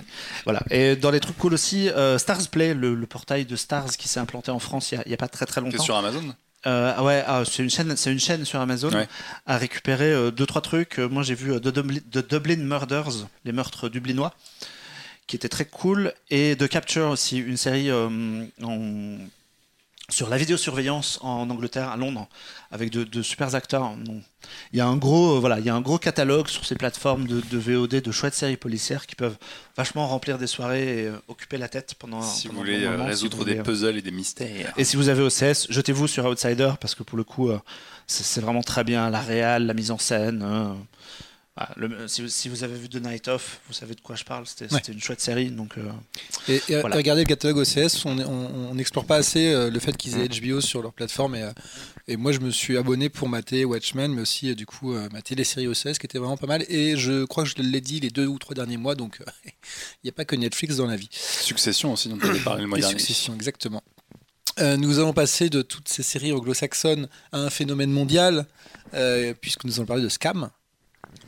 Et Scam, euh, Laurent, tu voulais nous en parler. il y a Scam France, qui du mhm. coup, euh, on voit passer énormément de messages sur les réseaux sociaux à propos de, cette série qui est diffusée sur la plateforme Slash de France Télévisions. Euh, mais est-ce que tu pourrais nous dire d'où vient Scam à l'origine? Bah, En tout cas, comment je suis venu à Scam? Parce que quand on m'a demandé de quoi tu parlais, Enfin, je, me suis dit, tiens, Happy Hour, je parle tout le temps de cinéma et euh, ça me donne l'occasion de parler d'autres choses. Euh, Scam, c'est euh, donc une série que j'ai découverte grâce à Charles Decamp sur Twitter, qui en, que je suis et qui tous les vendredis exprimait ses émotions à la fin de l'épisode. Et donc, comme je suis un petit peu curieux, j'ai été voir un petit peu ce qui était Scam, qui est en fait donc une, une série euh, euh, diffusée sur, euh, sur Slash, France TV Slash, donc c'est de l'OTT uniquement, il hein, n'y a, pas de, a pas de linéaire, et même s'il y a eu des rediffusions sur France 4 depuis. Scam, c'est une série norvégienne à la base, hein, qui révolutionne pas grand-chose, parce que c'est la vie d'ados, de lycéens dans, leur, dans leur établissement, mais si le, le, pitch de départ est pas, est pas méga original, le traitement et le euh, la façon dont euh, cette série a été euh, conçue et, diffusée l'est beaucoup plus. alors, donc, série norvégienne pour, pour réimplanter, donc on suit le, le, quotidien de, de lycéens qui, qui traite plutôt des, de sujets que moi j'ai pas eu l'habitude de voir dans, les, dans les séries françaises et dans les séries en, tout court, qui va vraiment poser des questions euh, auxquels sont confrontés les jeunes euh, d'aujourd'hui, euh, le cyberharcèlement, la différence, le handicap, le, rejet, la dépression, et en même temps des tranches de vie très joyeuses. Donc il y a un espèce de mix dans, cette série. Et l'une des particularités, c'est que voilà, c'est une bande de potes, ils sont à peu près 8, hein, mais chaque saison va se focaliser sur un personnage en particulier qui va avoir une ou plusieurs problématiques. Et donc on va suivre ce quotidien de, de, lycéens. Euh, on va euh, euh, j'ai eu cette surprise moi de, euh, de, vraiment ressentir des émotions, de d'avoir euh, des épisodes où j'étais pas euphorique, mais en tout cas euh, j'étais vraiment très joyeux. Et puis certains épisodes où j'étais en larmes à la fin, tellement l'écriture et l'interprétation fait pas fake, parce que c'est ce qu'on peut reprocher aujourd'hui, enfin ou en tout cas aux séries un, un peu françaises, c'est soit d'être très sitcom ou soit très détaché de la réalité. Et là, on est ancré dans le quotidien de ces jeunes donc euh, le, la série euh, originale qui, a été diffusée en Norvège comporte quatre saisons qui ont été plus ou moins adaptées en copier-coller en France et dans les autres pays où il est diffusé. Mais la vraie originalité là, c'est que ça fonctionne en France, c'est un vrai phénomène de société et que France TV a commandé deux saisons supplémentaires alors que la série norvégienne s'est arrêtée en Norvège. donc là, le, défi des producteurs, des, des auteurs, ça va être de d'écrire la suite de l'histoire de façon originale et adaptée à la France sans trahir euh, la version originale. Euh, et puis j'ai pas parlé de la particularité, et moi qui m'a interrogé quand on parlait de nouveaux médias et de la façon dont on regarde euh, les nouveaux écrans, et, enfin les écrans et, les nouvelles productions, c'est que le, la série est diffusée soit par épisode tous les vendredis, il y a un épisode qui est mis en ligne, ça c'est pas méga original mais ça, ça existe partout, et l'épisode est composé de, composé de tranches de vie qui sont mises en ligne, des petites séquences, donc quasi en temps réel. Donc qu'est-ce qui se passe le lundi à 18h Et eh ben le lundi à 18h, il y a, il y a un, bout d'épisode qui est mis en ligne. Et comme ça, toute, toute la semaine. et, du coup, l'épisode, qui sort le vendredi reprend tout ce qui a été diffusé en temps réel dans la semaine. C'est, c'est, c'est la succession de tout ce que on a potentiellement vu la semaine. Moi, j'ai trouvé ça hyper original sur la, diffusion.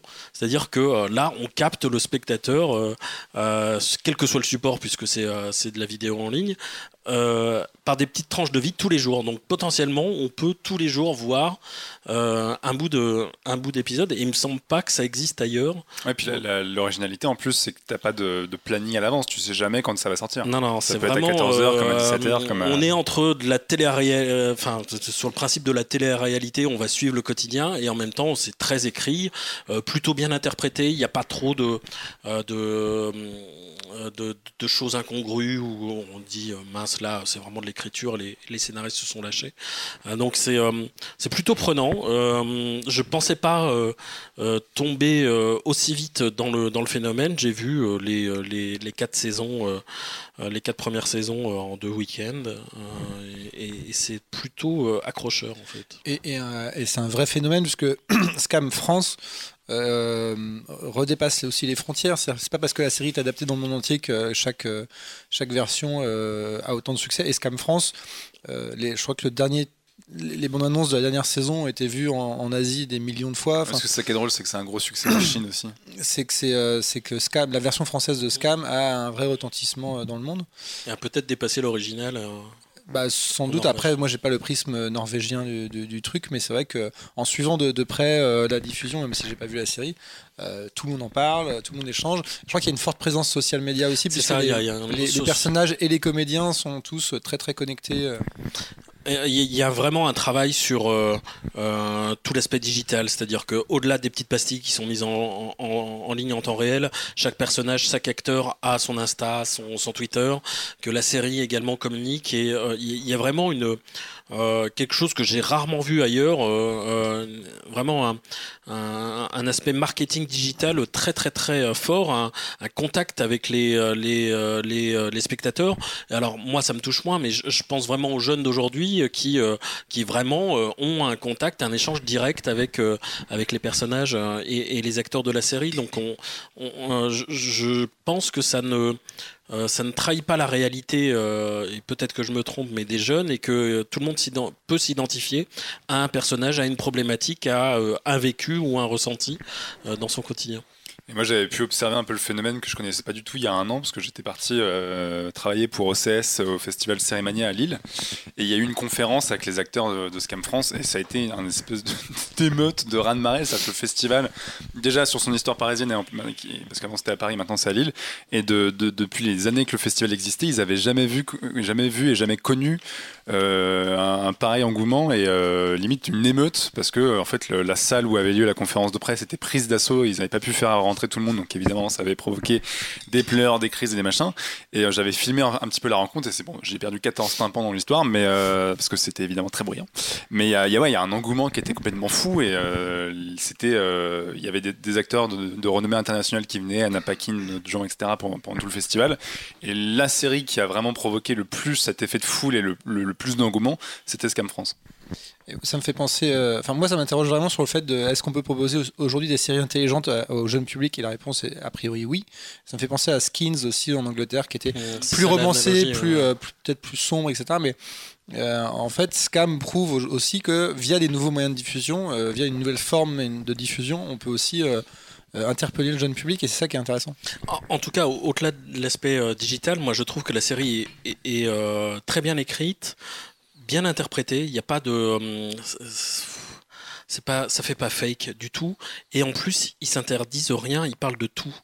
Euh, sur des sujets vraiment euh, très Comme Le, handicap notamment, le personnage. Le handicap où là la saison 3 que j'ai la, la, 4 que j'ai terminée, c'est vraiment le quotidien d'une d'une jeune femme musulmane noire qui porte le voile, comment elle est comment elle vit sa foi dans le lycée, comment elle est perçue, quel est son rapport aux autres, quel est voilà ça, ça, pose tout un je trouve ça de façon plutôt intelligente, parfois un petit peu légère, mais en tout cas, il y, a toujours un fond derrière de, euh, oui, comment je m'intègre dans la société, et d'autant plus quand euh, euh, tu sors de l'adolescence ou que tu es un, lycéen et qu'on sait que c'est pas la période la plus facile de la vie, mais c'est vraiment, ils s'interdisent rien.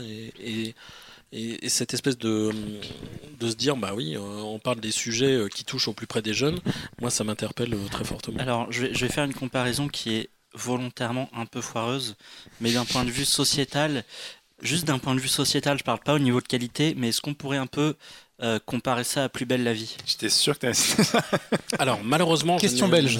Euh, je, n'ai pas assez de connaissances sur Plus belle la vie qui peut-être s'arrête à, des euh, à, un ressenti qui est certainement faux. Euh, je, je, je, pense que euh, là, ce qui est réussi, c'est qu'on est sur des décors. Euh, oui, bah, c'est pas carton pâte. Voilà, c'est pas fake.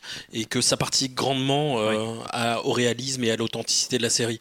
Alors, Plus belle la vie, c'est studio. Oui, oui, c'est clair. C'est studio, c'est un épisode par jour. Mm. Enfin, on sait que le rythme de production est pas le même. C'est vrai que ça évoque quand même régulièrement c'est du des, des sujets ça, évoque quand même différents sujets de société sans, trop s'interdire des choses, donc c'était plus ça la question. Sauf que là, la particularité, et c'est ça, enfin, c'est en ça que euh, la série est accrocheuse, c'est que euh, on s'arrête pas à un épisode et que chaque saison est consacrée à un personnage et à ses interrogations, ses problématiques mm. et, euh, et même ses moments de joie en fait. Mm. Et, et, donc le, t'as vraiment une évolution du personnage au fil des épisodes qui s'arrête pas à juste tiens on pose un truc, débrouillez-vous du coup, la dernière saison a été diffusée l'année dernière? Alors la, saison, euh, c'est la cinquième saison. Elle a été diffusée. Je crois qu'elle est encore, elle a été produite l'année dernière. Elle est en cours de diffusion. D'accord. Donc la première saison originale France a été. Euh, ouais, elle est en cours du coup, on connaît, du coup, tu connais la thématique de la saison 5 J'ai commencé la saison 5 et euh, j'ai pas envie d'en parler parce que quand tu suis la, quand tu suis la série, euh, le, le, fait de découvrir de quoi va traiter euh, la saison, c'est bien amené, c'est bien, bien foutu, donc il faut garder le, faut garder le, surprise. Qualitativement, pour l'instant, tu trouves que c'est au niveau des quatre précédentes et qu'ils arrivent à faire le, le saut d'originalité Mais de toute façon, comme dans toute série, il y a des épisodes euh, enfin, plus où tu le ressens mieux. Tu as, forcément des épisodes un peu moins, moins bons. Mmh, euh, là, le fait, euh, ils partent pas de zéro. Il y a une espèce d'empathie avec les personnages. Tu les as suivis.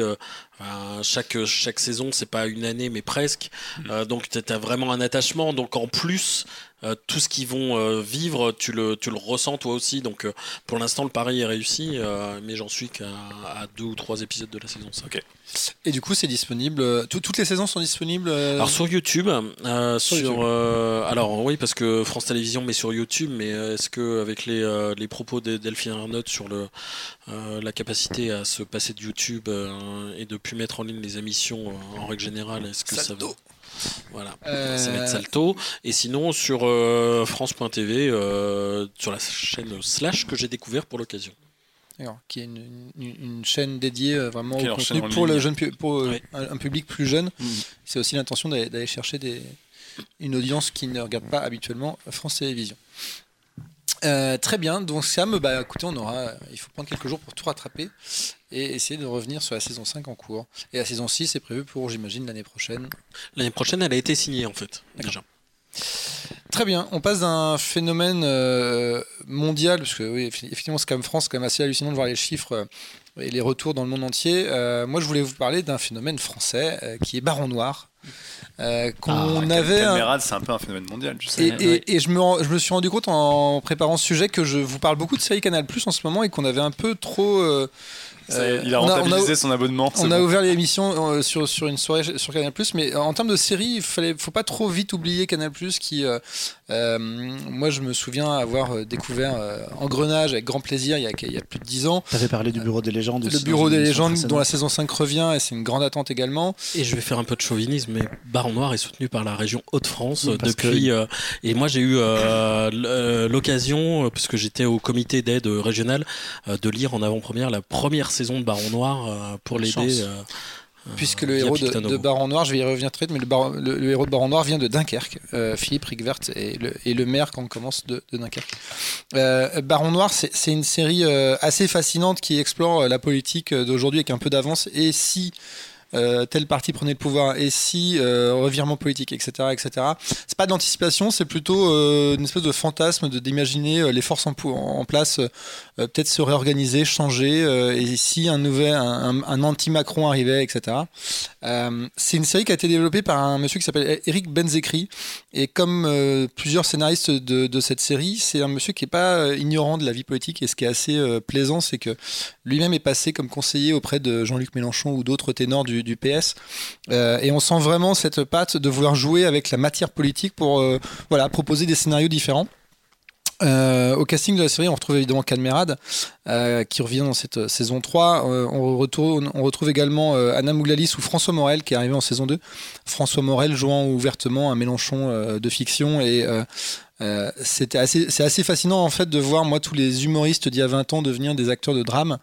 Euh, parce que Baron Noir, c'est un vrai, un vrai drame politique. Euh, et ils sont excellents dans ce, dans ce registre-là.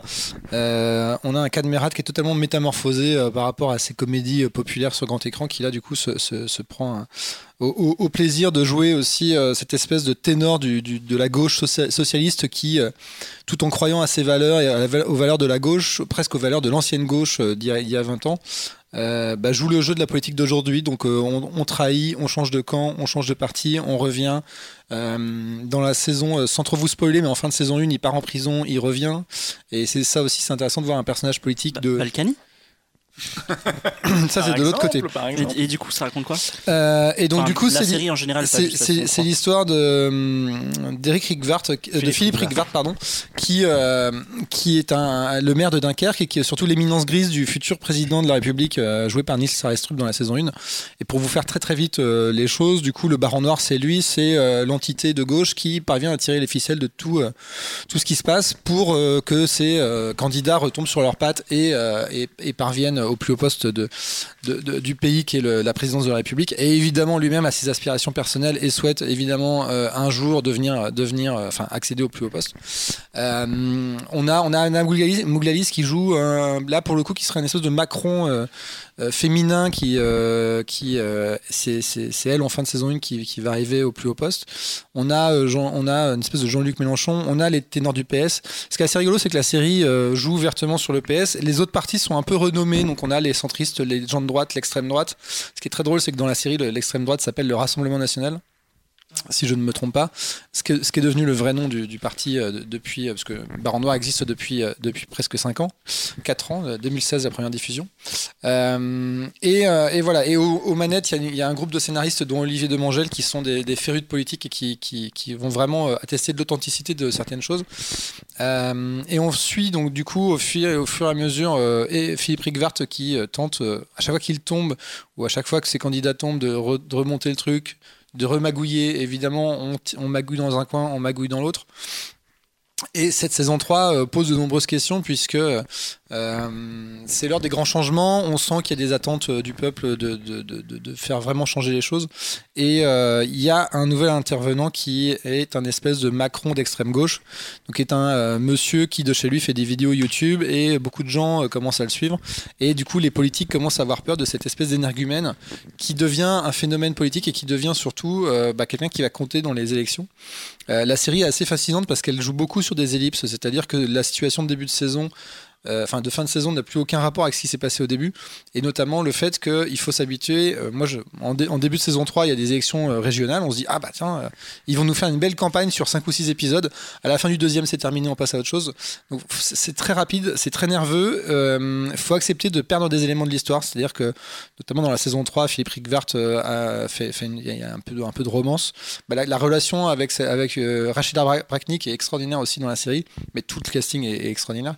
Euh, il y a une relation qui se crée entre, entre, entre elle et lui, et en fait, on n'en voit pas les trois quarts parce qu'à cause des ellipses, on passe, on passe surtout sur les moments importants. Et c'est un espèce de grand jeu d'échecs, et c'est un grand échiquier sur lequel les pions avancent, et on maîtrise pas du tout euh, la façon dont on réfléchit les coups, on voit juste quand ça arrive. C'était ma question. En gros, je suis à la saison 1, en gros, il y a un nouvel président. Une nouvelle présidente Un nouveau président dans la saison. Un nouveau président, mais à la fin bah, C'est pas la fin. En, fait, ma question étant, est-ce qu'une saison c'est un an ou est-ce que, euh, que genre une ou deux saisons ça fait genre un quinquennat? Non, globalement, euh, globalement euh, ouais, c'est une saison à peu près un an. Euh, il se passe beaucoup de choses, donc on peut légitimement imaginer que le temps que ça se passe, il faut quelques, plusieurs mois. il peut y avoir deux semaines ou deux mois entre, dans certaines ellipses, donc il faut, faut pas trop rater pour, de, te donner, pour te donner une idée, dans la saison 1, elle commence au deuxième tour de la présidentielle. Et dès que c'est réglé, l'épisode d'après enchaîne avec les législatives. Or, dans la réalité, les législatives, c'est après mais il y a quelques semaines, voire quelques mois de battement. Donc, on... avance quand même vachement dans le temps d'un épisode à l'autre. On n'est pas à l'abri, enfin je suppose que c'est la... Je l'ai pas vu, mais ce que c'est la... la trajectoire que la série veut prendre, que la saison 5 euh, amène euh, Cadmerade, le personnage de Cad 4, à, ou... Bah, je vais pas vous dire ce qui se passe en fin... le personnage de Cadmerade à la présidence. Il va pas spoiler. Je sais pas, je sais pas, je vais pas vous révéler ce qui se passe en fin de saison 3, surtout que Marc a pas fini de regarder. Euh, euh, on va, on va, oui, il faut pas qu'il s'endorme devant, mais euh, je peux pas vous dire ce qui se passe. Euh, globalement, je, je, pense qu'il y aura une saison 4. Je pense que la promesse de la série n'est pas forcément de voir. Euh, euh, enfin, moi j'espère qu'il y aura une saison 4, mais j'espère je pense pas que la, la, série se repose uniquement sur le fait que le personnage principal euh, acquiert euh, les, les, plus grands pouvoirs parce que au final devenir président de la République on le voit aussi dans les trois premières saisons c'est tout un tas d'emmerdes. Et c'est surtout gérer des choses. Dans la saison 3 ce qui est intéressant c'est qu'Anna Mouglalis qui est présidente une bonne partie de la saison euh, doit gérer aussi des choses au niveau européen. Dans la saison 2, elle doit gérer des choses avec euh, l'antiterrorisme.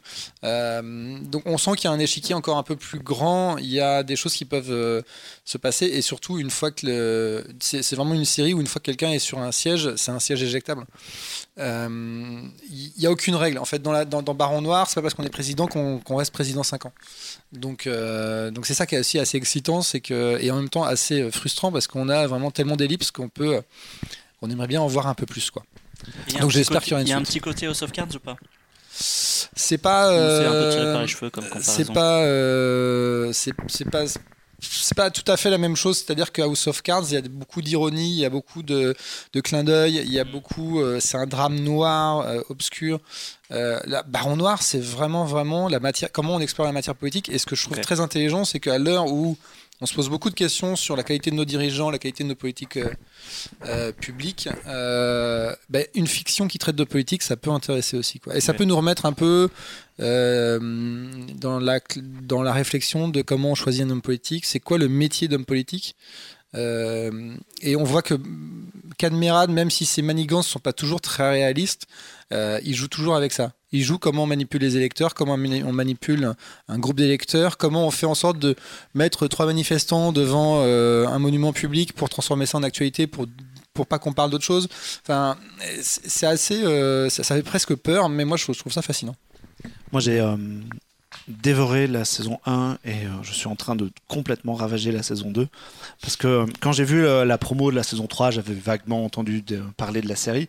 Donc j'ai chopé le, premier épisode sur, euh, sur Canal Play. Je me suis fait complètement inspiré par, par, par, le pilote que je trouve assez fantastique. Et tout repose notamment sur, sur, sur alors, la série a beaucoup de qualités, notamment celle de tourner dans des décors réels, et vraiment dans Paris, et vraiment à Dunkerque, et si possible dans les vrais lieux quand c'est jouable ou dans des lieux approchants. C'est pas tourné à l'Elysée, mais ils essayent de faire en sorte que ça se ressemble. Euh, moi, le premier truc qui m'a bluffé, c'est Cadmerade, parce que pour moi, Cadmerade, c'est le, c'est le héros de Bienvenue chez les Ch'tis. C'est. Euh... Tu veux pas faire un bilout ça, te démange. Ah, Bilout Voilà. C'est aussi. Euh, c'est aussi, aussi, le mec qui joue, qui, qui fait de la guitare avec sa bite à la télé, tu vois. C'est Manuel, c'est Manuelas de l'Habitas ou Jean-Michel à peu près. Et il est complètement bluffant. Il m'a retourné la tête. Je fais, mais il sait jouer en fait. C'est un acteur de malade. Il joue une palette d'émotions variées. Il est incroyable dans. Il, tient des, plans séquences de dialogue sans fin où, où il monologue tout seul. Le, discours qu'il fait aux, militants dans le premier épisode est assez, ouf comme ça. Et euh, franchement, moi, il m'a complètement scotché. Et c'est et c'est une des grosses forces de la série, c'est lui, mais aussi tous les acteurs. En fait, il y a les, acteurs sont fantastiquement dirigés. Souvent, la fiction française a ce défaut de de pas euh, de, de, de pas diriger ses acteurs ou d'avoir des acteurs pas ouf. Et euh, récemment, j'ai regardé euh, par curiosité le, pilote du Bazar de la Charité sur la coprod de TF1 Netflix. Décor en carton pâte, acteurs qui jouent pas, dialogue mal écrit catastrophe quoi. C'était l'enfer ce truc-là. Et Baron Noir, c'est complètement l'opposé. C'est du taf sérieux, des dialogues méga écrits, très très fins, des acteurs de ouf, le bureau des gens, c'était un peu ça. les, autres séries ah oui, c'est de la même euh, qualité. Mais c'est pour ça en fait, je me, je me, je me disais. Euh, Vraiment, on a tendance à regarder ce qui se passe sur les grandes plateformes SVOD. On parle d'OSS avec HBO parce que HBO c'est cool. Et en fait, quand tu regardes Canal la qualité des séries françaises qu'ils font. Moi récemment, je me suis euh, mangé euh, Platane aussi. Alors, on est peut-être euh, tout le monde n'est pas hyper fan de Platane, mais je trouve que dans le registre de l'absurde et de, l'humour, il faut quand même arriver à produire ça et ça marche assez bien. là, on a Baron Noir et le Bureau des légendes qui reviennent c'est pas c'est pas dégueulasse. Et c'est content de filer du Black Plus tous et les mois. Et surtout, si je peux préciser un truc sur Baron Noir, tu parlais des décors. Ce qui est intéressant, c'est aussi de voir la mécanique entre les élections locales et les élections nationales. Et, la série joue vachement là-dessus, et justement de, de, voir comment tu peux euh, euh, gravir les échelons, mais aussi jouer sur les politiques locales, c'est assez, euh, c'est assez intéressant. Moi, j'ai regardé la saison 1, la saison 2 plein euh, remous politique, disons, puisque euh, pendant la saison 1, euh, Patrick Balkany est, sorti de prison pour raison de santé, alors qu'il y a des mecs qui sont en très mauvaise santé, qui, croupissent dans les geôles françaises.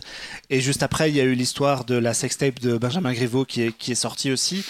Et moi, en regardant cette série, j'ai, je me suis, j'ai, j'ai vu la vie politique française par le prisme de Baron Noir et je me suis dit mais c'est pas possible. Benjamin Griveaux qui monte sa bite sur, sur son téléphone et sa fuite il y a forcément derrière un Philippe Rigvart qui a ah manipulé le truc qui a pensé à ça et je me suis un peu lancé dans de la théorie du complot mais en même temps la série est, tellement réaliste. Depuis maintenant, sur les murs de son appartement, il y a des fils rouges et tout, il est devenu fou. c'est ça qui série, des photos de caméra la série, est tellement, la, la, série est tellement réaliste et les, les personnages sont tellement euh, bien faits et tu te rends compte que la majorité des politiques ils pensent d'abord à leur cul avant de penser à eux, avant de penser à nous.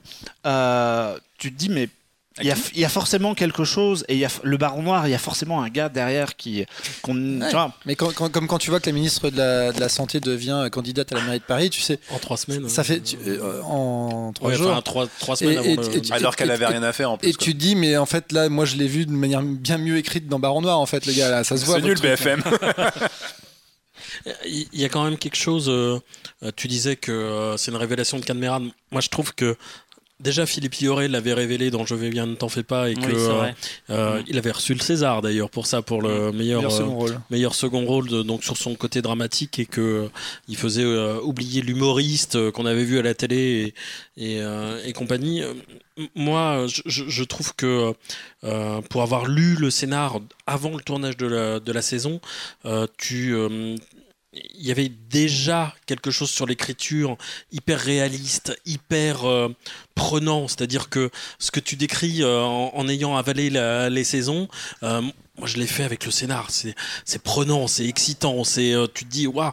Et j'avais eu une petite douche froide quand on nous a dit à Balcast ça sera Cadmerade. Tu dis mais comment il va faire ça et au final, euh, tu sens que c'est un projet global, que euh, il repose pas uniquement sur lui et qu'il est bien coaché, il est bien, tout est euh, extrêmement précis et que au final, ça fonctionne parce que c'est pas fake non. Ce qui est marrant, c'est que si vous découvrez la saison 3, l'ensemble du casting, c'est que des humoristes en fait. C'est-à-dire qu'il y a Cadmerade face à François Morel. le mec de l'extrême droite, c'est un des potes de la bande d'Edouard Baird. le mec qui joue un des barons du PS dans le Nord, c'est le mec de Dick euh, et, et, en fait, si on fait des pauses. Si on, et c'est lui. Et si on arrête sur, si, si on fait des arrêts sur image, on dit comment ils ont fait quand même pour entraîner. Et pourquoi Alors après, on se dit pourquoi. pourquoi, pas Est-ce que, est que ces gens qui font de l'humour, en fait, n'ont pas la capacité, beaucoup plus de capacité C'est des comédiens. Hein. À être ça, ce, sont, de bons acteurs à... qui on donne tout le temps les mêmes rôles, en fait. Là, ils avaient l'occasion de faire autre chose, et du coup, ils se lâchent, ils s'éclatent. Et, donc, du coup, voilà, c'est une, une, très bonne confirmation, et je croise les doigts pour qu'on annonce assez rapidement une saison 4. Alors, j'ai quand même entendu dire que Cadmerade euh, arrêterait. Hein, bah, le, Eric Benzekri, Eric Benzekri pardon, euh, disait que si une saison 4 arrive, au rythme où ils vont, c'est dans deux ans, et dans deux ans, il y a des élections. Donc ça peut être aussi un enjeu pour eux de, jouer avec ça. Voilà. Et voilà, ça c'était pour, la transition. Hein. Nous passons des hommes politiques aux chasseurs de nazis. Aux nazis. Euh, Puisqu'il n'y a pas de bonnes émissions qui ne parlent pas de ça. et que, Alexandre, tu voulais nous parler de Hunters, qui a aussi sa, petite polémique en ce moment. alors je voulais, c'est un peu la nouvelle série phénomène entre guillemets d'Amazon Prime, hein, le, concurrent euh, qualitatif, j'ai envie de dire, de Netflix. Euh, alors pourquoi c'est pourquoi c'est la série euh, la série phare du moment? Parce que simplement c'est la première série de Al Pacino. Et ça, j'ai envie de vous dire, c'est quand même la classe d'avoir Al Pacino euh, en dans son second rôle, parce que le, le premier rôle de la série est tenu par Logan Lerman. Que Plus connu sous le nom de Percy Jackson. Exactement, qui est quand même un excellent acteur. Euh, on y croise aussi euh, Josh Radnor, Josh, Josh Radnor alias Ted Mosby dans How I Met Your Mother, et Dylan Baker que vous avez vu en Dr. Connors dans, dans Spider-Man 2 de Sam Raimi. Mmh, oui, putain, c'est lui. Voilà. Mais maintenant que tu le dis, oui. Et euh, qu'est-ce que ça raconte? Euh, Ça se passe en 1977 et euh, ça raconte comment l'histoire de la, grand-mère de Jonah Heidelbaum à New York se fait buter chez elle et en fait il découvre qu'elle se fait buter par un nazi et il, et, il se fait enrôler plus ou moins par hasard mais pas vraiment trop. On va se rendre compte que finalement pas vraiment trop, dans, une, dans un groupe de chasseurs de nazis dans les années 70 euh, aux États-Unis. Euh, c'est pas une histoire vraie, même si évidemment c'est basé euh, quand même sur, des faits réels. et notamment, ça, évoque toute, toute, toute la partie de l'opération Paperclip que moi je ne connaissais pas euh, avant la série. Je ne sais pas si vous en avez entendu parler. Tout à fait. Euh, c'est euh, une opération en gros qui explique que bah, les États-Unis ont quand même accueilli à bras ouverts des anciens nazis et ont notamment des scientifiques. C'est le titre d'un épisode de X Files d'ailleurs, Paperclip. C'est beau. Tout se recoupe. Et, et alors c'est vendu comme comme une série un peu tarantinesque, un peu pop. Est-ce que c'est pas un danger du coup par rapport aux critiques qui ont été ben, faites? En fait, moi, en regardant la série, j'ai pas l'impression d'avoir d'avoir du Tarantino en face de moi et j'ai pas l'impression d'avoir euh, d'avoir un truc ultra pop ultra coloré. Alors oui ok c'est un petit peu rigolo par moment des choses comme ça mais ça aborde quand même des thèmes qui sont ultra graves. Il y a quand même pas mal de flashbacks euh, dans les camps de concentration et tout. Euh, ça, aborde, quand même des thèmes qui sont assez, graves assez importants. Et je trouve que ça en ça en fait parfois pas trop, mais ça en fait parfois un peu trop, mais ça reste quand même, ça reste quand même assez important. Et, euh, et alors j'ai pas fini, il me reste, il me reste trois épisodes et je suis complètement euh, happé par, happé par cette série. Ce mois-ci, on chronique des séries qu'on n'a pas terminées. C'est formidable. Est-ce que Pacino est bon dedans? Est-ce que Pacino a déjà été mauvais? Oui. Attention. La loi et l'ordre. Ah, je ne l'ai pas vu. Non, il est super, il est excellent et surtout pour moi, euh, Logan Lerman est vraiment, euh, vraiment très très bon. J'ai un petit peu plus de mal avec Josh Radner où moi je, je vois vraiment Ted, Mosby, avec, une moustache. avec une moustache. Quoi. Tu vois qu'il a, euh, a, toujours la même gamme de jeux, donc c'est un peu chaud.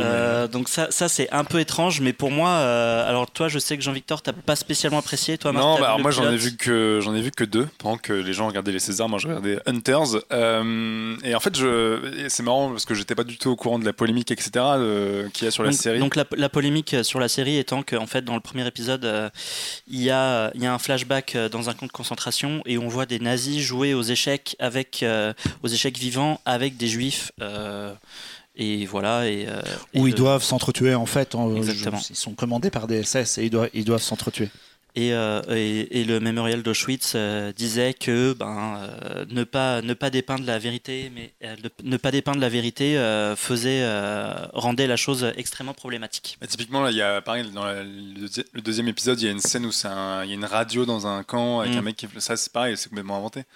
Alors pour, pour ce coup, ça je sais pas. Moi j'étais juste au courant sur les échecs. Il y a, y a moyen que ce soit inventé. Après tu dis il y a moyen que ce soit pas forcément inventé en fait. En fait moi c'est ça le truc, c'est que j'arrive pas du tout à comprendre la, tonalité de la série. Quand j'ai commencé le truc, euh, au début c'est quand même très sérieux parce que t'as ce gamin qui voit sa grand-mère se faire froidement assassiner. Euh, elle lui dit juste avant de mourir à son tueur euh, on va vous retrouver je sais pas quoi enfin un truc du genre et donc la chasse aux nazis aux États-Unis c'est comme une histoire vraie Et, et, en fait, au fur et à mesure, tu as, des espèces de, de sauts de, de, tonalité qui sont énormes. Parce que, par exemple, dans le deuxième épisode, il y a un passage où on te présente tous les personnages du groupe euh, comme euh, dans un générique de film d'exploitation avec euh, des, un filtre pellicule, avec des, des, des, espèces d'affiches très graphiques, etc. Et à côté, les scènes de violence, les scènes de meurtre sont assez froides, mais mais n'en montrent pas non plus des masses, notamment la, scène d'intro où c'est un mec qui assassine toute sa famille parce qu'on on vient de capter qu'il était nazi. Et en fait, je trouve que la série, à la fois tu te dis c'est un sujet polémique, c'est les chasseurs de nazis, etc. Mais qu'en même temps, j'ai l'impression qu'elle est très timide et qu'elle ose jamais vraiment y aller soit dans le drame et le côté euh, très sérieux, ou alors dans le côté un peu fun. Et en fait, du coup, je trouve que tout est un peu timoré, tout est un peu trop, trop. Je sais pas, j'ai l'impression qu'ils se sont jamais dit on y va franchement, que ce soit dans la violence, que ce soit dans l'écriture et le côté un peu badass des personnages, etc. Mais où ils en font jamais non plus des caisses. Et effectivement, le côté Tarantino, on aurait pu l'appliquer là-dessus, sur le côté, ouais, c'est des chasseurs de nazis, ils sont, ils sont ultra vénères. En plus, ils essaient vraiment de caractériser chaque personnage mais finalement ils sont un peu interchangeables et tout. Et, euh, et, en plus, dans l'écriture, c'est quand même très mécanique. C'est-à-dire que tu as, euh, en parallèle une enquête de FBI où la nana. Oui, et, et, et il rajoute ensuite euh, une histoire politique après, tu verras. ouais, et puis tu as, aussi le. As aussi, tu suis évidemment des nazis qui, qui, sont cachés aux États-Unis, qui ont toute leur super organisation. Et en fait, ce qui est terrible, c'est que c'est à chaque fois, c'est quand même une vue très américaine du truc. Déjà, c'est ultra manichéen. C'est-à-dire que tous les nazis que tu vois, c'est des sombres psychopathes. Ça, ça, va mieux. Dans, dans la suite, tu, tu commences un peu à être questionné sur OK en fait, est-ce que ces chasseurs de nazis, euh, ils reproduisent pas la même chose que oui, ce qu'on leur a fait? ça, Une question qui arrive au début. Ouais. Ça, ça, ça, commence un peu à se questionner, même si effectivement, ça, c'est un peu le truc qui met entre guillemets mal à l'aise. Ça reste assez gentil, assez léger. Mais par exemple, les, finalement, les, nazis sont euh, tous dépeints vraiment comme des grands méchants de James Bond. Quoi. Il, y a, il, y a, il y a un espèce d'homme de main. Euh, qui évidemment a rien, blond, tout ce que tu veux, qui par exemple à un moment est dans un avion, il y a une nana euh, qui euh, dit à son fils qui est assis juste à côté, euh, prends pas des cacahuètes, t'es allergique machin, et lui bah il prend un sachet de cacahuètes puis il commence à manger en disant ouais alors la vermine machin ça c'est peut-être le remède. Tu vois la scène, tu fais mais putain mais qui a écrit ça, c'est pas possible. Ce, personnage là je trouve assez intéressant parce que justement c'est un jeune, donc hmm. c'est pas un ancien nazi, c'est vraiment c'est vraiment c'est vraiment un néo-nazi et, et à l'inverse tu as parfois, alors sur le côté euh, automatique, je suis un peu d'accord. C'est euh, notamment euh, un épisode, un nazi, quoi. C'est un épisode. Oui, il y a ça, puis même, même dans, les péripéties, par exemple. J'ai toujours rêvé de dire ça dans Happy Hour. Un épisode un nazi. ouais. Mais par, exemple, il y a une scène moi qui m'a fait halluciner où c'est donc tu suis l'enquête d'une nana du FBI qui rentre chez une nana qui a été assassinée parce qu'on présume qu'elle qu'elle était nazie et euh, elle commence à fouiller un peu en loose day et genre elle, voit un bouquin posé sur sa table de chevet, elle l'ouvre, direct qu'il y a une photo qui mm. tombe de la meuf avec Hitler.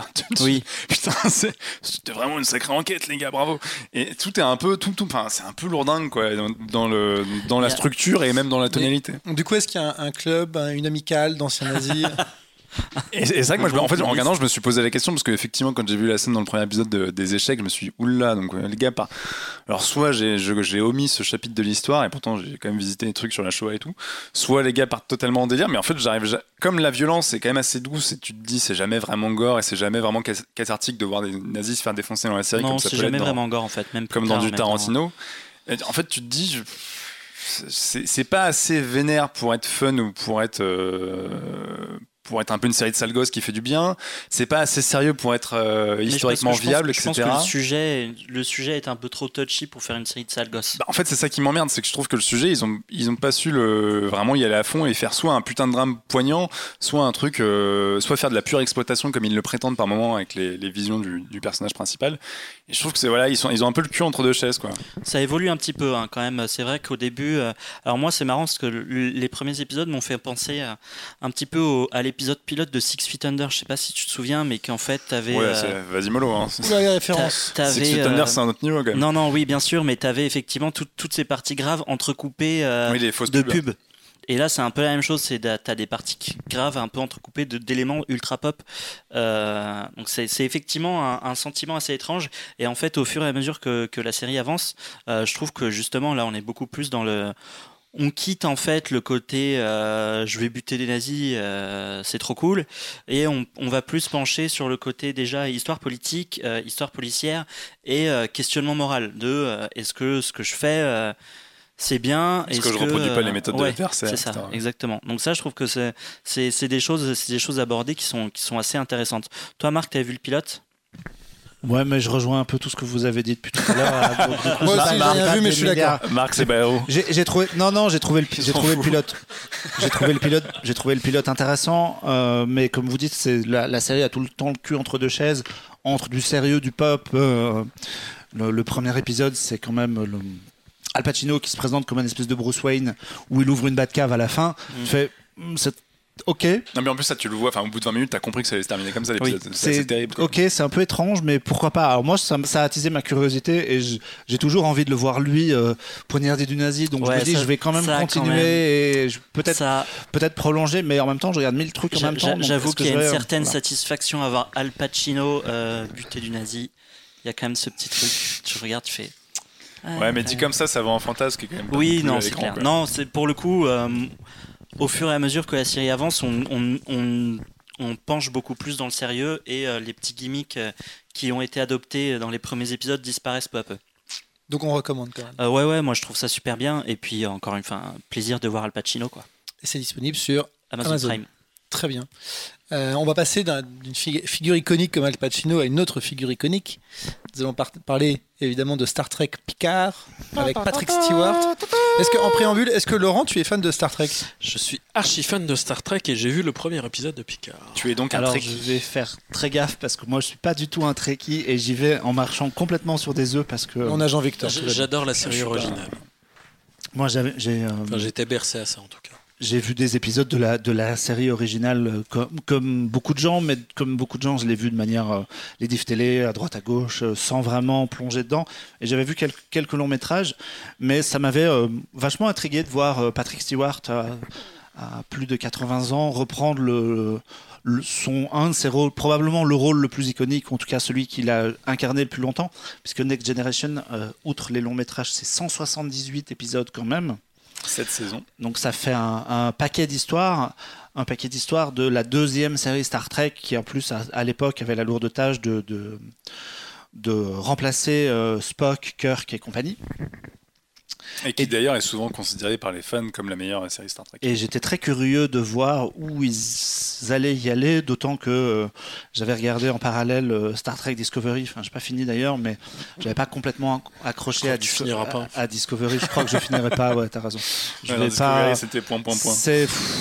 C'était pas déshonorant, mais voilà, dans la masse de trucs à voir, c'est pas, pas assez bien pour y consacrer du temps. Bref, euh, Patrick Stewart revient en Jean-Luc Picard pour une dizaine d'épisodes sur euh, CBS et Amazon Prime chez nous.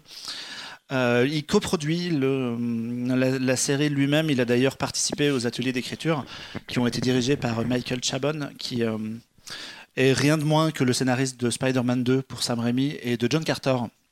Donc on est quand même sur un monsieur qui sait. C'est autre chose que Alex Kurtzman qui a fait Transformers pour Discovery. Alors ouais, Kurtzman est, malheureusement impliqué dans la prod, mais je crois qu'il est, il est attaché à tous les projets Star Trek. Tout ce qui, voilà, tout ce qui touche à Star Trek. Et donc là, euh, Picard se déroule en 2399, soit 20 ans après les événements de Star Trek Nemesis, qui était la dernière aventure de, de son héros et euh, de l'Enterprise dans, dans, cette euh, équipe-là. et la série va vachement jouer avec les événements de Nemesis puisque, alors je vais spoiler le film, je suis vraiment désolé pour les gens qui l'ont pas vu, mais en, il faut le voir ne serait-ce que pour Tom Hardy dedans. Voilà, qui, est fin, Star, Trek, Star, Trek, Nemesis, c'est euh, c'est euh, Jean-Luc Picard qui se retrouve face à un espèce de clone de lui-même, clone déformé de lui-même, qui est euh, joué par Tom Hardy, période emo. Et à la fin de, à la fin du film, Data, qui est un androïde et qui est un peu l'équivalent de Spock dans l'ancienne série, qui est, un androïde et qui était très très proche de, Picard, se sacrifie et meurt. Et pour les fans de la série, euh, je pense que ah, pour les gens qui ont suivi, ça a été vachement un drame parce que le personnage était très attachant. C'était un drame pour Picard aussi dans, au sein de l'histoire. Et euh, on revient beaucoup là-dessus puisqu'en fait, alors il y a eu d'autres événements par la suite qui sont relatés pendant la, la période de les 20 ans. Picard a quitté Starfleet pour une raison. Euh, il s'est passé d'autres choses. Il fait du vin. Il est retourné faire du vin. Il faisait déjà du, enfin, il y avait déjà du vin évoqué dans la série originale, donc c'est pas une nouveauté. Mais il s'est installé dans ce qui est censé être la Bourgogne pour refaire du Château Picard. Je pense que c'est tourné en Californie. Il y a des montagnes et tout. Enfin, c'est les vignes de Coppola en fait. C'est très étrange. Euh, il est retourné faire du, vin et il est, euh, il est sollicité par, euh, par une jeune fille qui lui demande, qui, a, qui débarque chez lui un peu, un peu comme ça pour lui demander de l'aide. Et en fait, il va découvrir, tout ça c'est dans l'épisode pilote, que cette jeune fille est probablement la fille, entre guillemets, de Data, l'androïde de euh, la, série originale. Et lui, qui est toujours marqué par le deuil de 20 ans auparavant de la mort de son ami, il va sortir de sa réserve, il va retourner voir Starfleet et il va enquêter sur cette jeune fille qui, désolé pour le spoil du premier épisode, meurt. Elle meurt dans le pilote. Et il va découvrir. Pas de bol quand même. Hein. Il va découvrir à la fin de l'épisode, et c'est là tout l'intérêt de la série, qu'en fait elle a une sœur jumelle. Et du ah. coup, eh oui. Eh oui. c'est une androïde en même temps, donc ah là elle a tout à fait le droit d'avoir une sœur jumelle. Et du coup, il va se sentir, euh, hein. il, va se sentir concerné et il, va, il se, il se dit qu'il doit absolument retrouver la jumelle et qu'il doit la protéger parce qu'elle est probablement en danger, comme l'original a été, euh, a été tué, traqué et tué. Et donc on plonge en fait dans euh, en 8 épisodes pour le moment dans une série qui est l'opposé complètement de Discovery, puisque Discovery c'était euh, c'était un espèce de space opéra où on nous en mettait plein la vue avec des batailles spatiales dans tous les sens, où en trois épisodes ils renversaient l'univers, ils, allaient dans un univers parallèle, ils découvraient des gens à l'opposé et ils renversaient des tyrans et fait waouh les gars calmez-vous, respirez hein, parce que là là vous allez exploser. Et là en fait Discovery c'était la volonté de vraiment faire une espèce de Game of Thrones dans l'univers de Star Trek mais qui jurait totalement avec l'esprit de la, série. Et du coup là on se retrouve avec un truc complètement à l'opposé, puisque c'est très lent en fait, et je trouve que ça renoue pas mal avec le rythme de la série d'origine, tout en ayant des éléments d'écriture très modernes, puisque maintenant il y a un fil conducteur, euh, les dix épisodes sont liés les uns aux autres, ce sont pas des petites histoires indépendantes. Il y a beaucoup, on joue beaucoup aussi sur le passif et les événements qui ont eu pendant euh, les, les, les 20 dernières années, donc on est vraiment dans l'écriture très moderne, et en même temps on retrouve... En même temps, on cherche à collé à la série d'origine et en même temps il y a plein de choses qui font qui cherchent à s'en détacher notamment euh, le fait que l'équipage du il monte dans les premiers épisodes il monte un équipage pour repartir dans l'espace il monte un vaisseau et ce sont évidemment des personnages qui n'ont rien à voir avec l'équipage de Next Gen. Il y a euh, l'Enterprise a manifestement été relégué au rayon des archives. Il a un tout petit vaisseau. Le, le pilote c'est un espèce de Yann Solo qui fume des gros cigares. Qui fume des oranges. Il, récupère un, gars qui se bat au, katana et qui fait des trucs de combat complètement ouf. Donc on est vraiment à l'opposé. En même temps, on est à l'opposé de la série d'origine et en même temps, on est complètement dedans. Et moi, je prends vachement du plaisir à regarder ce truc. Est-ce qu'il y a des refs euh, aux choses récentes, notamment au film d'Abrams ou, euh, ou, à la dernière bah, série euh Alors, le film d'Abrams, c'est un reboot. C'est compliqué parce que le, film d'Abrams, c'est censé être une dans un univers parallèle. Je sais pas la, seule petite référence entre qui n'en est pas vraiment une au film d'Abrams, c'est que les événements en fait qui ont eu lieu pendant les 20 ans qui sont passés, ce sont la race des Romuliens qui leur planète se fait se fait détruire et ils sont relogés sur ils sont relogés notamment sur Mars et il se passe des choses sur Mars qui sont pas du goût de Picard. Et cet événement-là est très vaguement évoqué dans, euh, dans le premier euh, Star Trek d'origine, puisque euh, Spock vieux passe à travers une supernova pour se hmm. retrouver dans le passé, enfin dans l'époque du film, si je dis pas de bêtises. Je marche sur des œufs parce que je vais peut-être sans doute dire une connerie. et en fait, la supernova est ce qui a détruit la planète de Romulien. Donc il y a une toute petite connexion, mais c'est vraiment du. Mais pour, juste pour dire, euh, regardez, on est dans le même univers. Euh, ouais, mais c'est surtout pour. Par contre, il y a vachement de connexions à forcément à Next, Next Generation, où ils vont chercher des, images d'archives, ils, ils, sont allés rechercher de vieux acteurs qui, ont, qui ressortent, ils sont allés euh, chercher une actrice, Jerry Ryan, qui était un des rôles de Voyager aussi, qui, qui réapparaît dans la série. Ça joue beaucoup avec ça, sans pour autant faire dans le fan service pur. Alors forcément un peu parce que on est dedans, mais en même temps, moi je trouve que euh, tout ça est amené de manière très logique. Il pourrait par exemple aller voir directement son second euh, Riker, ce qu'il ne fait pas. Il y a des personnages qui sont pas du tout évoqués. Euh, on, cherche pas à reconstruire l'Enterprise ou à retrouver ses vieux potes et à repartir à l'aventure. Il y a des éléments qui se croisent, il y a des éléments inévitables dans un gros univers comme celui de Star Trek, mais en même temps, c'est une série originale. Et, en même temps, c'est une série qui est vouée à avoir plusieurs saisons Bah là, il y a aucune chance pour que la saison 1 ait une fin, vu le rythme et vu la manière dont ça, dont ça se met en place. Il reste deux épisodes, il y aura, ce sera pas terminé. Donc oui, oui, il y a une saison 2 de toute façon qui a été annoncée. Est-ce que 10 épisodes supplémentaires euh, Moi, je les vois bien. Euh, y revenir un peu de temps en temps, tu vois, c'est ils peuvent si ils, tournent a priori ils produisent Picard en et Discovery en alternance. Donc ils pourraient très bien basculer sur la saison 3 de Discovery, puis revenir à Picard par la suite, etc. Il y a, il y a moyen de prolonger. Je pense que tant que Patrick Stewart est chaud pour euh, incarner le personnage, euh, bah, ça fonctionnera. Et puis leur ambition, c'est aussi de développer, euh, en fait, de vraiment développer la marque Star Trek avec notamment une série animée qui sera scénarisée par des mecs qui ont bossé sur Rick et Morty. Euh, et ils veulent redorer un petit peu la marque Star Trek et créer des trucs en parallèle des films qui marchent plus quoi. Toi Laurent, le pilote t'a donné, euh, t'as replongé dans la folie Star Trek? Oui, euh, oui, non, parce qu'on on est sur, enfin en tout cas le pilote est ancré dans une réalité.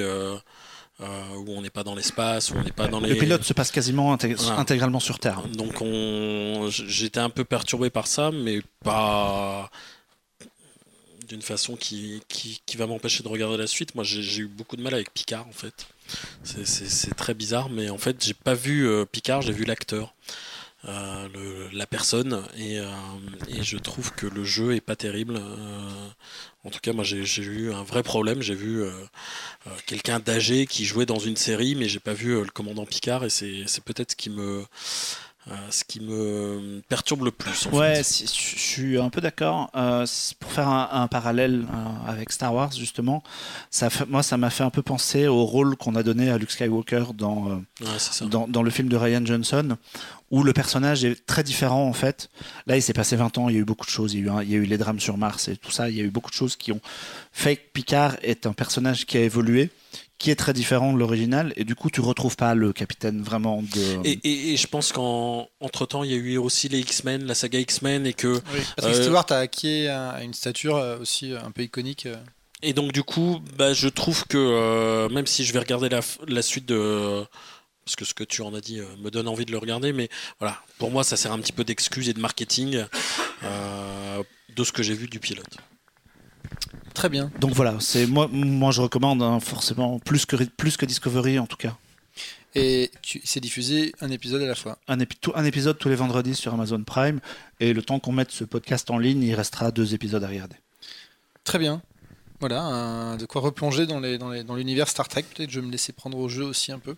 J'aurai cette saison de Next Generation à rattraper. J'ai pas commencé parce que je me disais qu'il fallait mater Next Generation avant. Et donc j'ai moi, j'ai pas, eu le courage. Par contre, ouais, un truc, c'est que si vous avez des connaissances euh, génériques un peu de, Star Trek, essayez quand même de mater Nemesis parce que. Qui est pas le meilleur film, soit dit en passant. C'est pas très hein. bien. ce que Moi, je l'ai vu au Cinoche et je te dirais pas que c'est. C'est pas très très bien Nemesis, mais comme c'est vachement lié, c'est quand même pas mal important de, de, de voir beaucoup de références. Très bien, et on, va donc euh, conclure sans aucune transition puisque je n'en ai pas. Euh, sur du jeu vidéo euh, ah. avec Sayonara Wild Earth. Et est-ce que déjà on termine par un sujet qui dit Sayonara, c'est quand même pas mal. Est-ce que ça donne, donnerait l'occasion de passer un peu de musique ou pas? Oui, bah oui, parce que euh, tous les mois je parle soit jeu vidéo, soit musique. Et bah là j'ai trouvé un sujet qui concilie les deux, qui rassemble les deux, c'est formidable. Sayonara Wild Hearts. Alors déjà premier point, vous pouvez y jouer même si vous n'avez pas de console ou pas de PC, parce que c'est un jeu qui est disponible sur tout. C'est sorti d'abord en septembre sur PlayStation 4, sur Switch et sur sur les les iPhones sur iOS.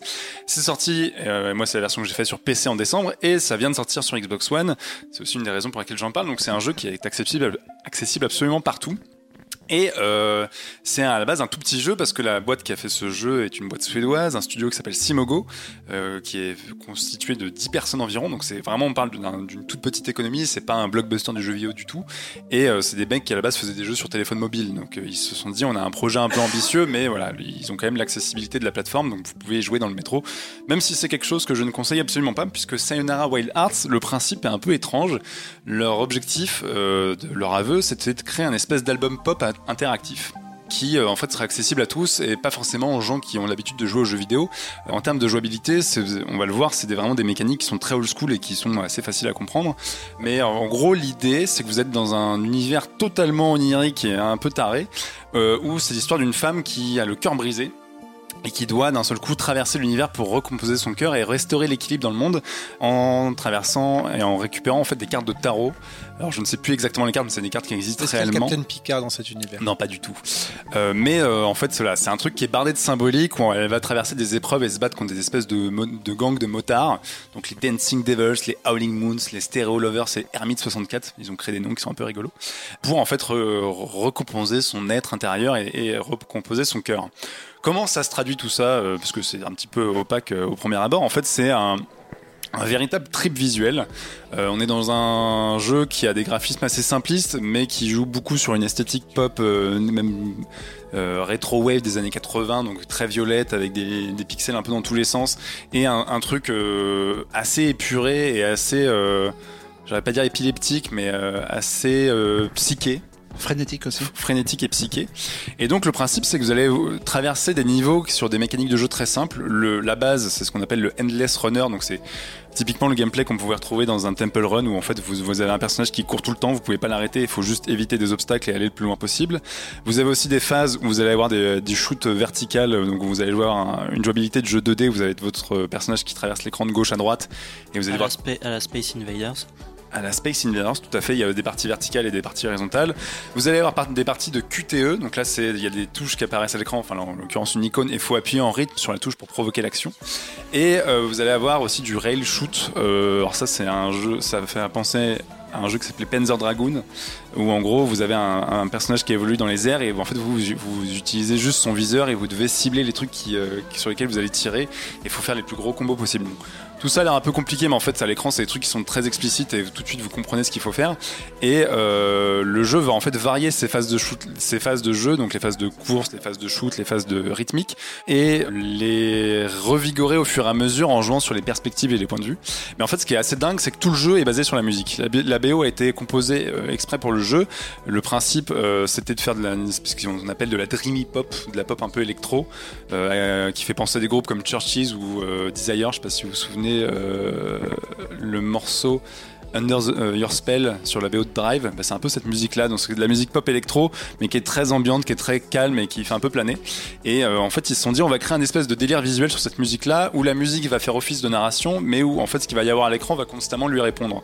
Donc ils ont créé tout un univers où ce qui est assez génial, c'est qu'en fait, la jouabilité, ce que vous avez à l'écran, les décors, votre personnage, ce que votre personnage fait, et tout, vraiment tout l'univers en fait est en rythme avec la musique. Euh, et en gros, ça donne des pures idées de jouabilité. Par exemple, il vous allez avoir donc, une série d'affrontements contre des gangs de motards un peu tarés. Et en fait, les gangs de motards vont complètement influer sur la musique. Par exemple, il y, y, en a où en fait ils vont se mettre à, à créer des ondes de choc qui font complètement euh, vriller les niveaux comme des vagues. Et vous allez devoir prendre ça en compte pour évoluer. Ou il y en a d'autres qui vont claquer des doigts. Et à chaque fois qu'ils claquent des doigts en fait le niveau va passer sur une dimension alternative. Et donc le chemin sur lequel vous êtes va changer. Sauf qu'ils le font avec des changements toutes les 3 secondes. Et vous allez devoir comprendre comment sont composés les niveaux qui vont vous arriver dans 3 secondes et qui vont redisparaître 3 secondes après donc en fait c'est très psychédélique c'est très, euh, très prenant visuellement c'est très chargé enfin il y a beaucoup d'informations à l'écran mine de rien même si c'est assez épuré dans l'esthétique mais euh, c'est un trip. Euh, moi, j'avais l'impression d'avoir pris un peu de la drogue en jouant à ce jeu. Et il y a vraiment ce concept de on va vous offrir une expérience narrative un peu interactive. En soi, c'est pas un jeu pour lequel on joue juste pour la jouabilité, parce que encore une fois, c'est de la jouabilité très old school, très facile, très accessible. alors, vous pouvez quand vous parcourez les, niveaux, il y a des petits à récupérer, donc vous pouvez faire du point.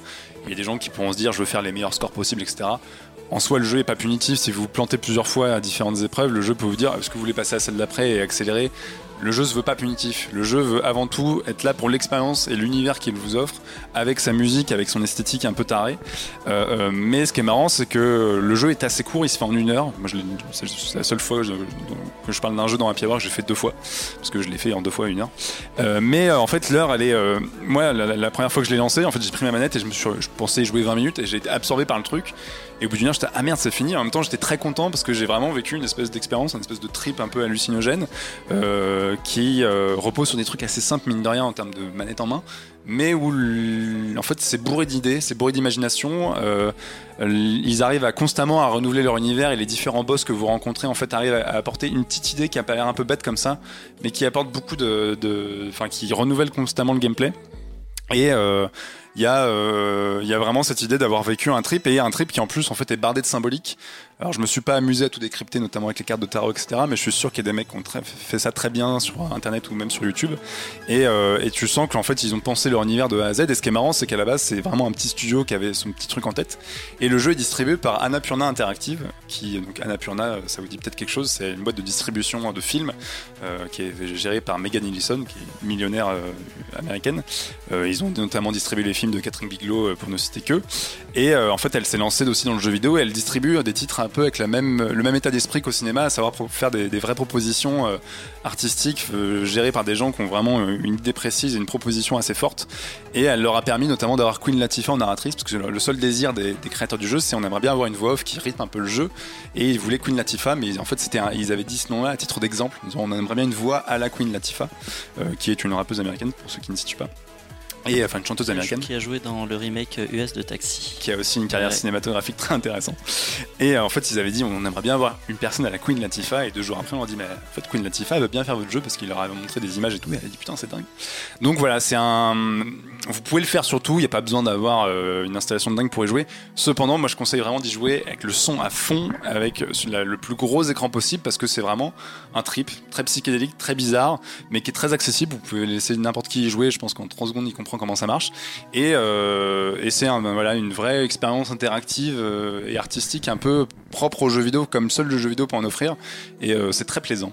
Et c'est disponible sur et c'est disponible sur tout, sur téléphone, sur euh, Switch, sur PC, sur Xbox, sur euh, PlayStation 4. Euh, c'est pas encore disponible en VR. Je sais que toi tu joues que en VR, mais ce serait cool en VR. En VR, ce serait, je pense que tu fondrais, mais ton cerveau pèterait un câble. mais mais déjà sur un gros écran, c'est ça fait son effet et et en plus il y, y, a cette idée assez géniale à un moment dans le jeu que finalement tous les conflits du monde peuvent se résoudre avec des bisous. Donc voilà, Sayonara Wild Hearts. C'est beau ça. Conclusion de cette émission. Voilà, très belle conclusion. Euh, et comme le, comme le nom l'indique, euh, salut les cœurs sauvages. Laurent, tu voulais ajouter quelque chose? Absolument pas. Très bien. Marc, tu avais, as, pu tester un peu aussi? Bah j'y ai joué, mais Jean, ben, une demi-heure moi, vu que ça se termine en une heure. Euh, Jean-Victor a peu probablement tout dit. J'ai bien aimé moi. J'ai joué sur Switch et en mobile pour pouvoir jouer au casque avec vraiment. Non, non, mais dans le métro. L'idée c'était de pouvoir y jouer au casque en fait. Et, euh, D'essayer de m'immerger un peu dans le truc. Et ouais, c'est un truc hybride entre euh, le jeu de tir, le jeu de rythme, euh, avec une ambiance parfois qui m'a rappelé un peu les Magical Girls japonaises, un peu à la Sailor Moon dans, mm. certains, dans l'esprit. Et c'est vraiment un trip à faire, ça prend une heure. alors typiquement, l'idéal c'est d'y jouer dans, une bonne dans de très bonnes conditions, mais je sais pas moi faites ça sur, je vais me faire engueuler mais faites ça sur un trajet de train ou euh, pendant une heure quand vous avez une heure vraiment de libre un truc comme ça c'est parce que c'est très très rapide et très cool et pas très cher très bien le jeu est accessible Très bien. Bah, merci beaucoup à tous d'avoir euh, d'avoir consacré un peu de temps à ce podcast. Merci de nous avoir écoutés. Euh, si je reviens sur, le, sur ce qu'on a discuté comme sujet, on a parlé euh, du, métier d'exploitant et on est revenu en parallèle sur la cérémonie des Césars 2020 qui était assez mouvementée. On regardera avec attention ce qui se passera l'année prochaine. On a parlé de la dernière vie de Simon et aussi de la circulation des films en salle. On a parlé de la BD Paul à la maison, qui était le volume 9 de la série. C'est bien. Tu la BD du fun. Le pommier. Et le pommier. pommier. Ouais, t'as bien retenu. Ouais, vous m'écoutez. Hein. Et des thématiques pas faciles. On a parlé de la ressortie en un seul volume de Next Wave, qui est une vieille série Marvel, mais qui est assez réjouissante. On a parlé de séries télé beaucoup avec The Outsider, Scam France, Baron Noir saison 3, Hunters et Star Trek Picard. Euh, qui se termine bientôt et euh, pour sa saison 1 et puis on, est, on a conclu on vient de conclure avec Sayonara Wild Earth et on remercie Laurent de nous avoir accompagnés sur ce numéro. Merci à vous. Merci Laurent. Et on vous attend sur les réseaux sociaux. N'hésitez pas à commenter, à liker, à commenter, à partager et à nous écouter sur iTunes, Spotify, Deezer, YouTube, partout, je ne sais plus. Partagez, commentez, allez-y. Et nous aussi, on vous fait des bisous. Réagissez. Et on vous dit à bientôt. Ciao. Ciao. Sayonara Wild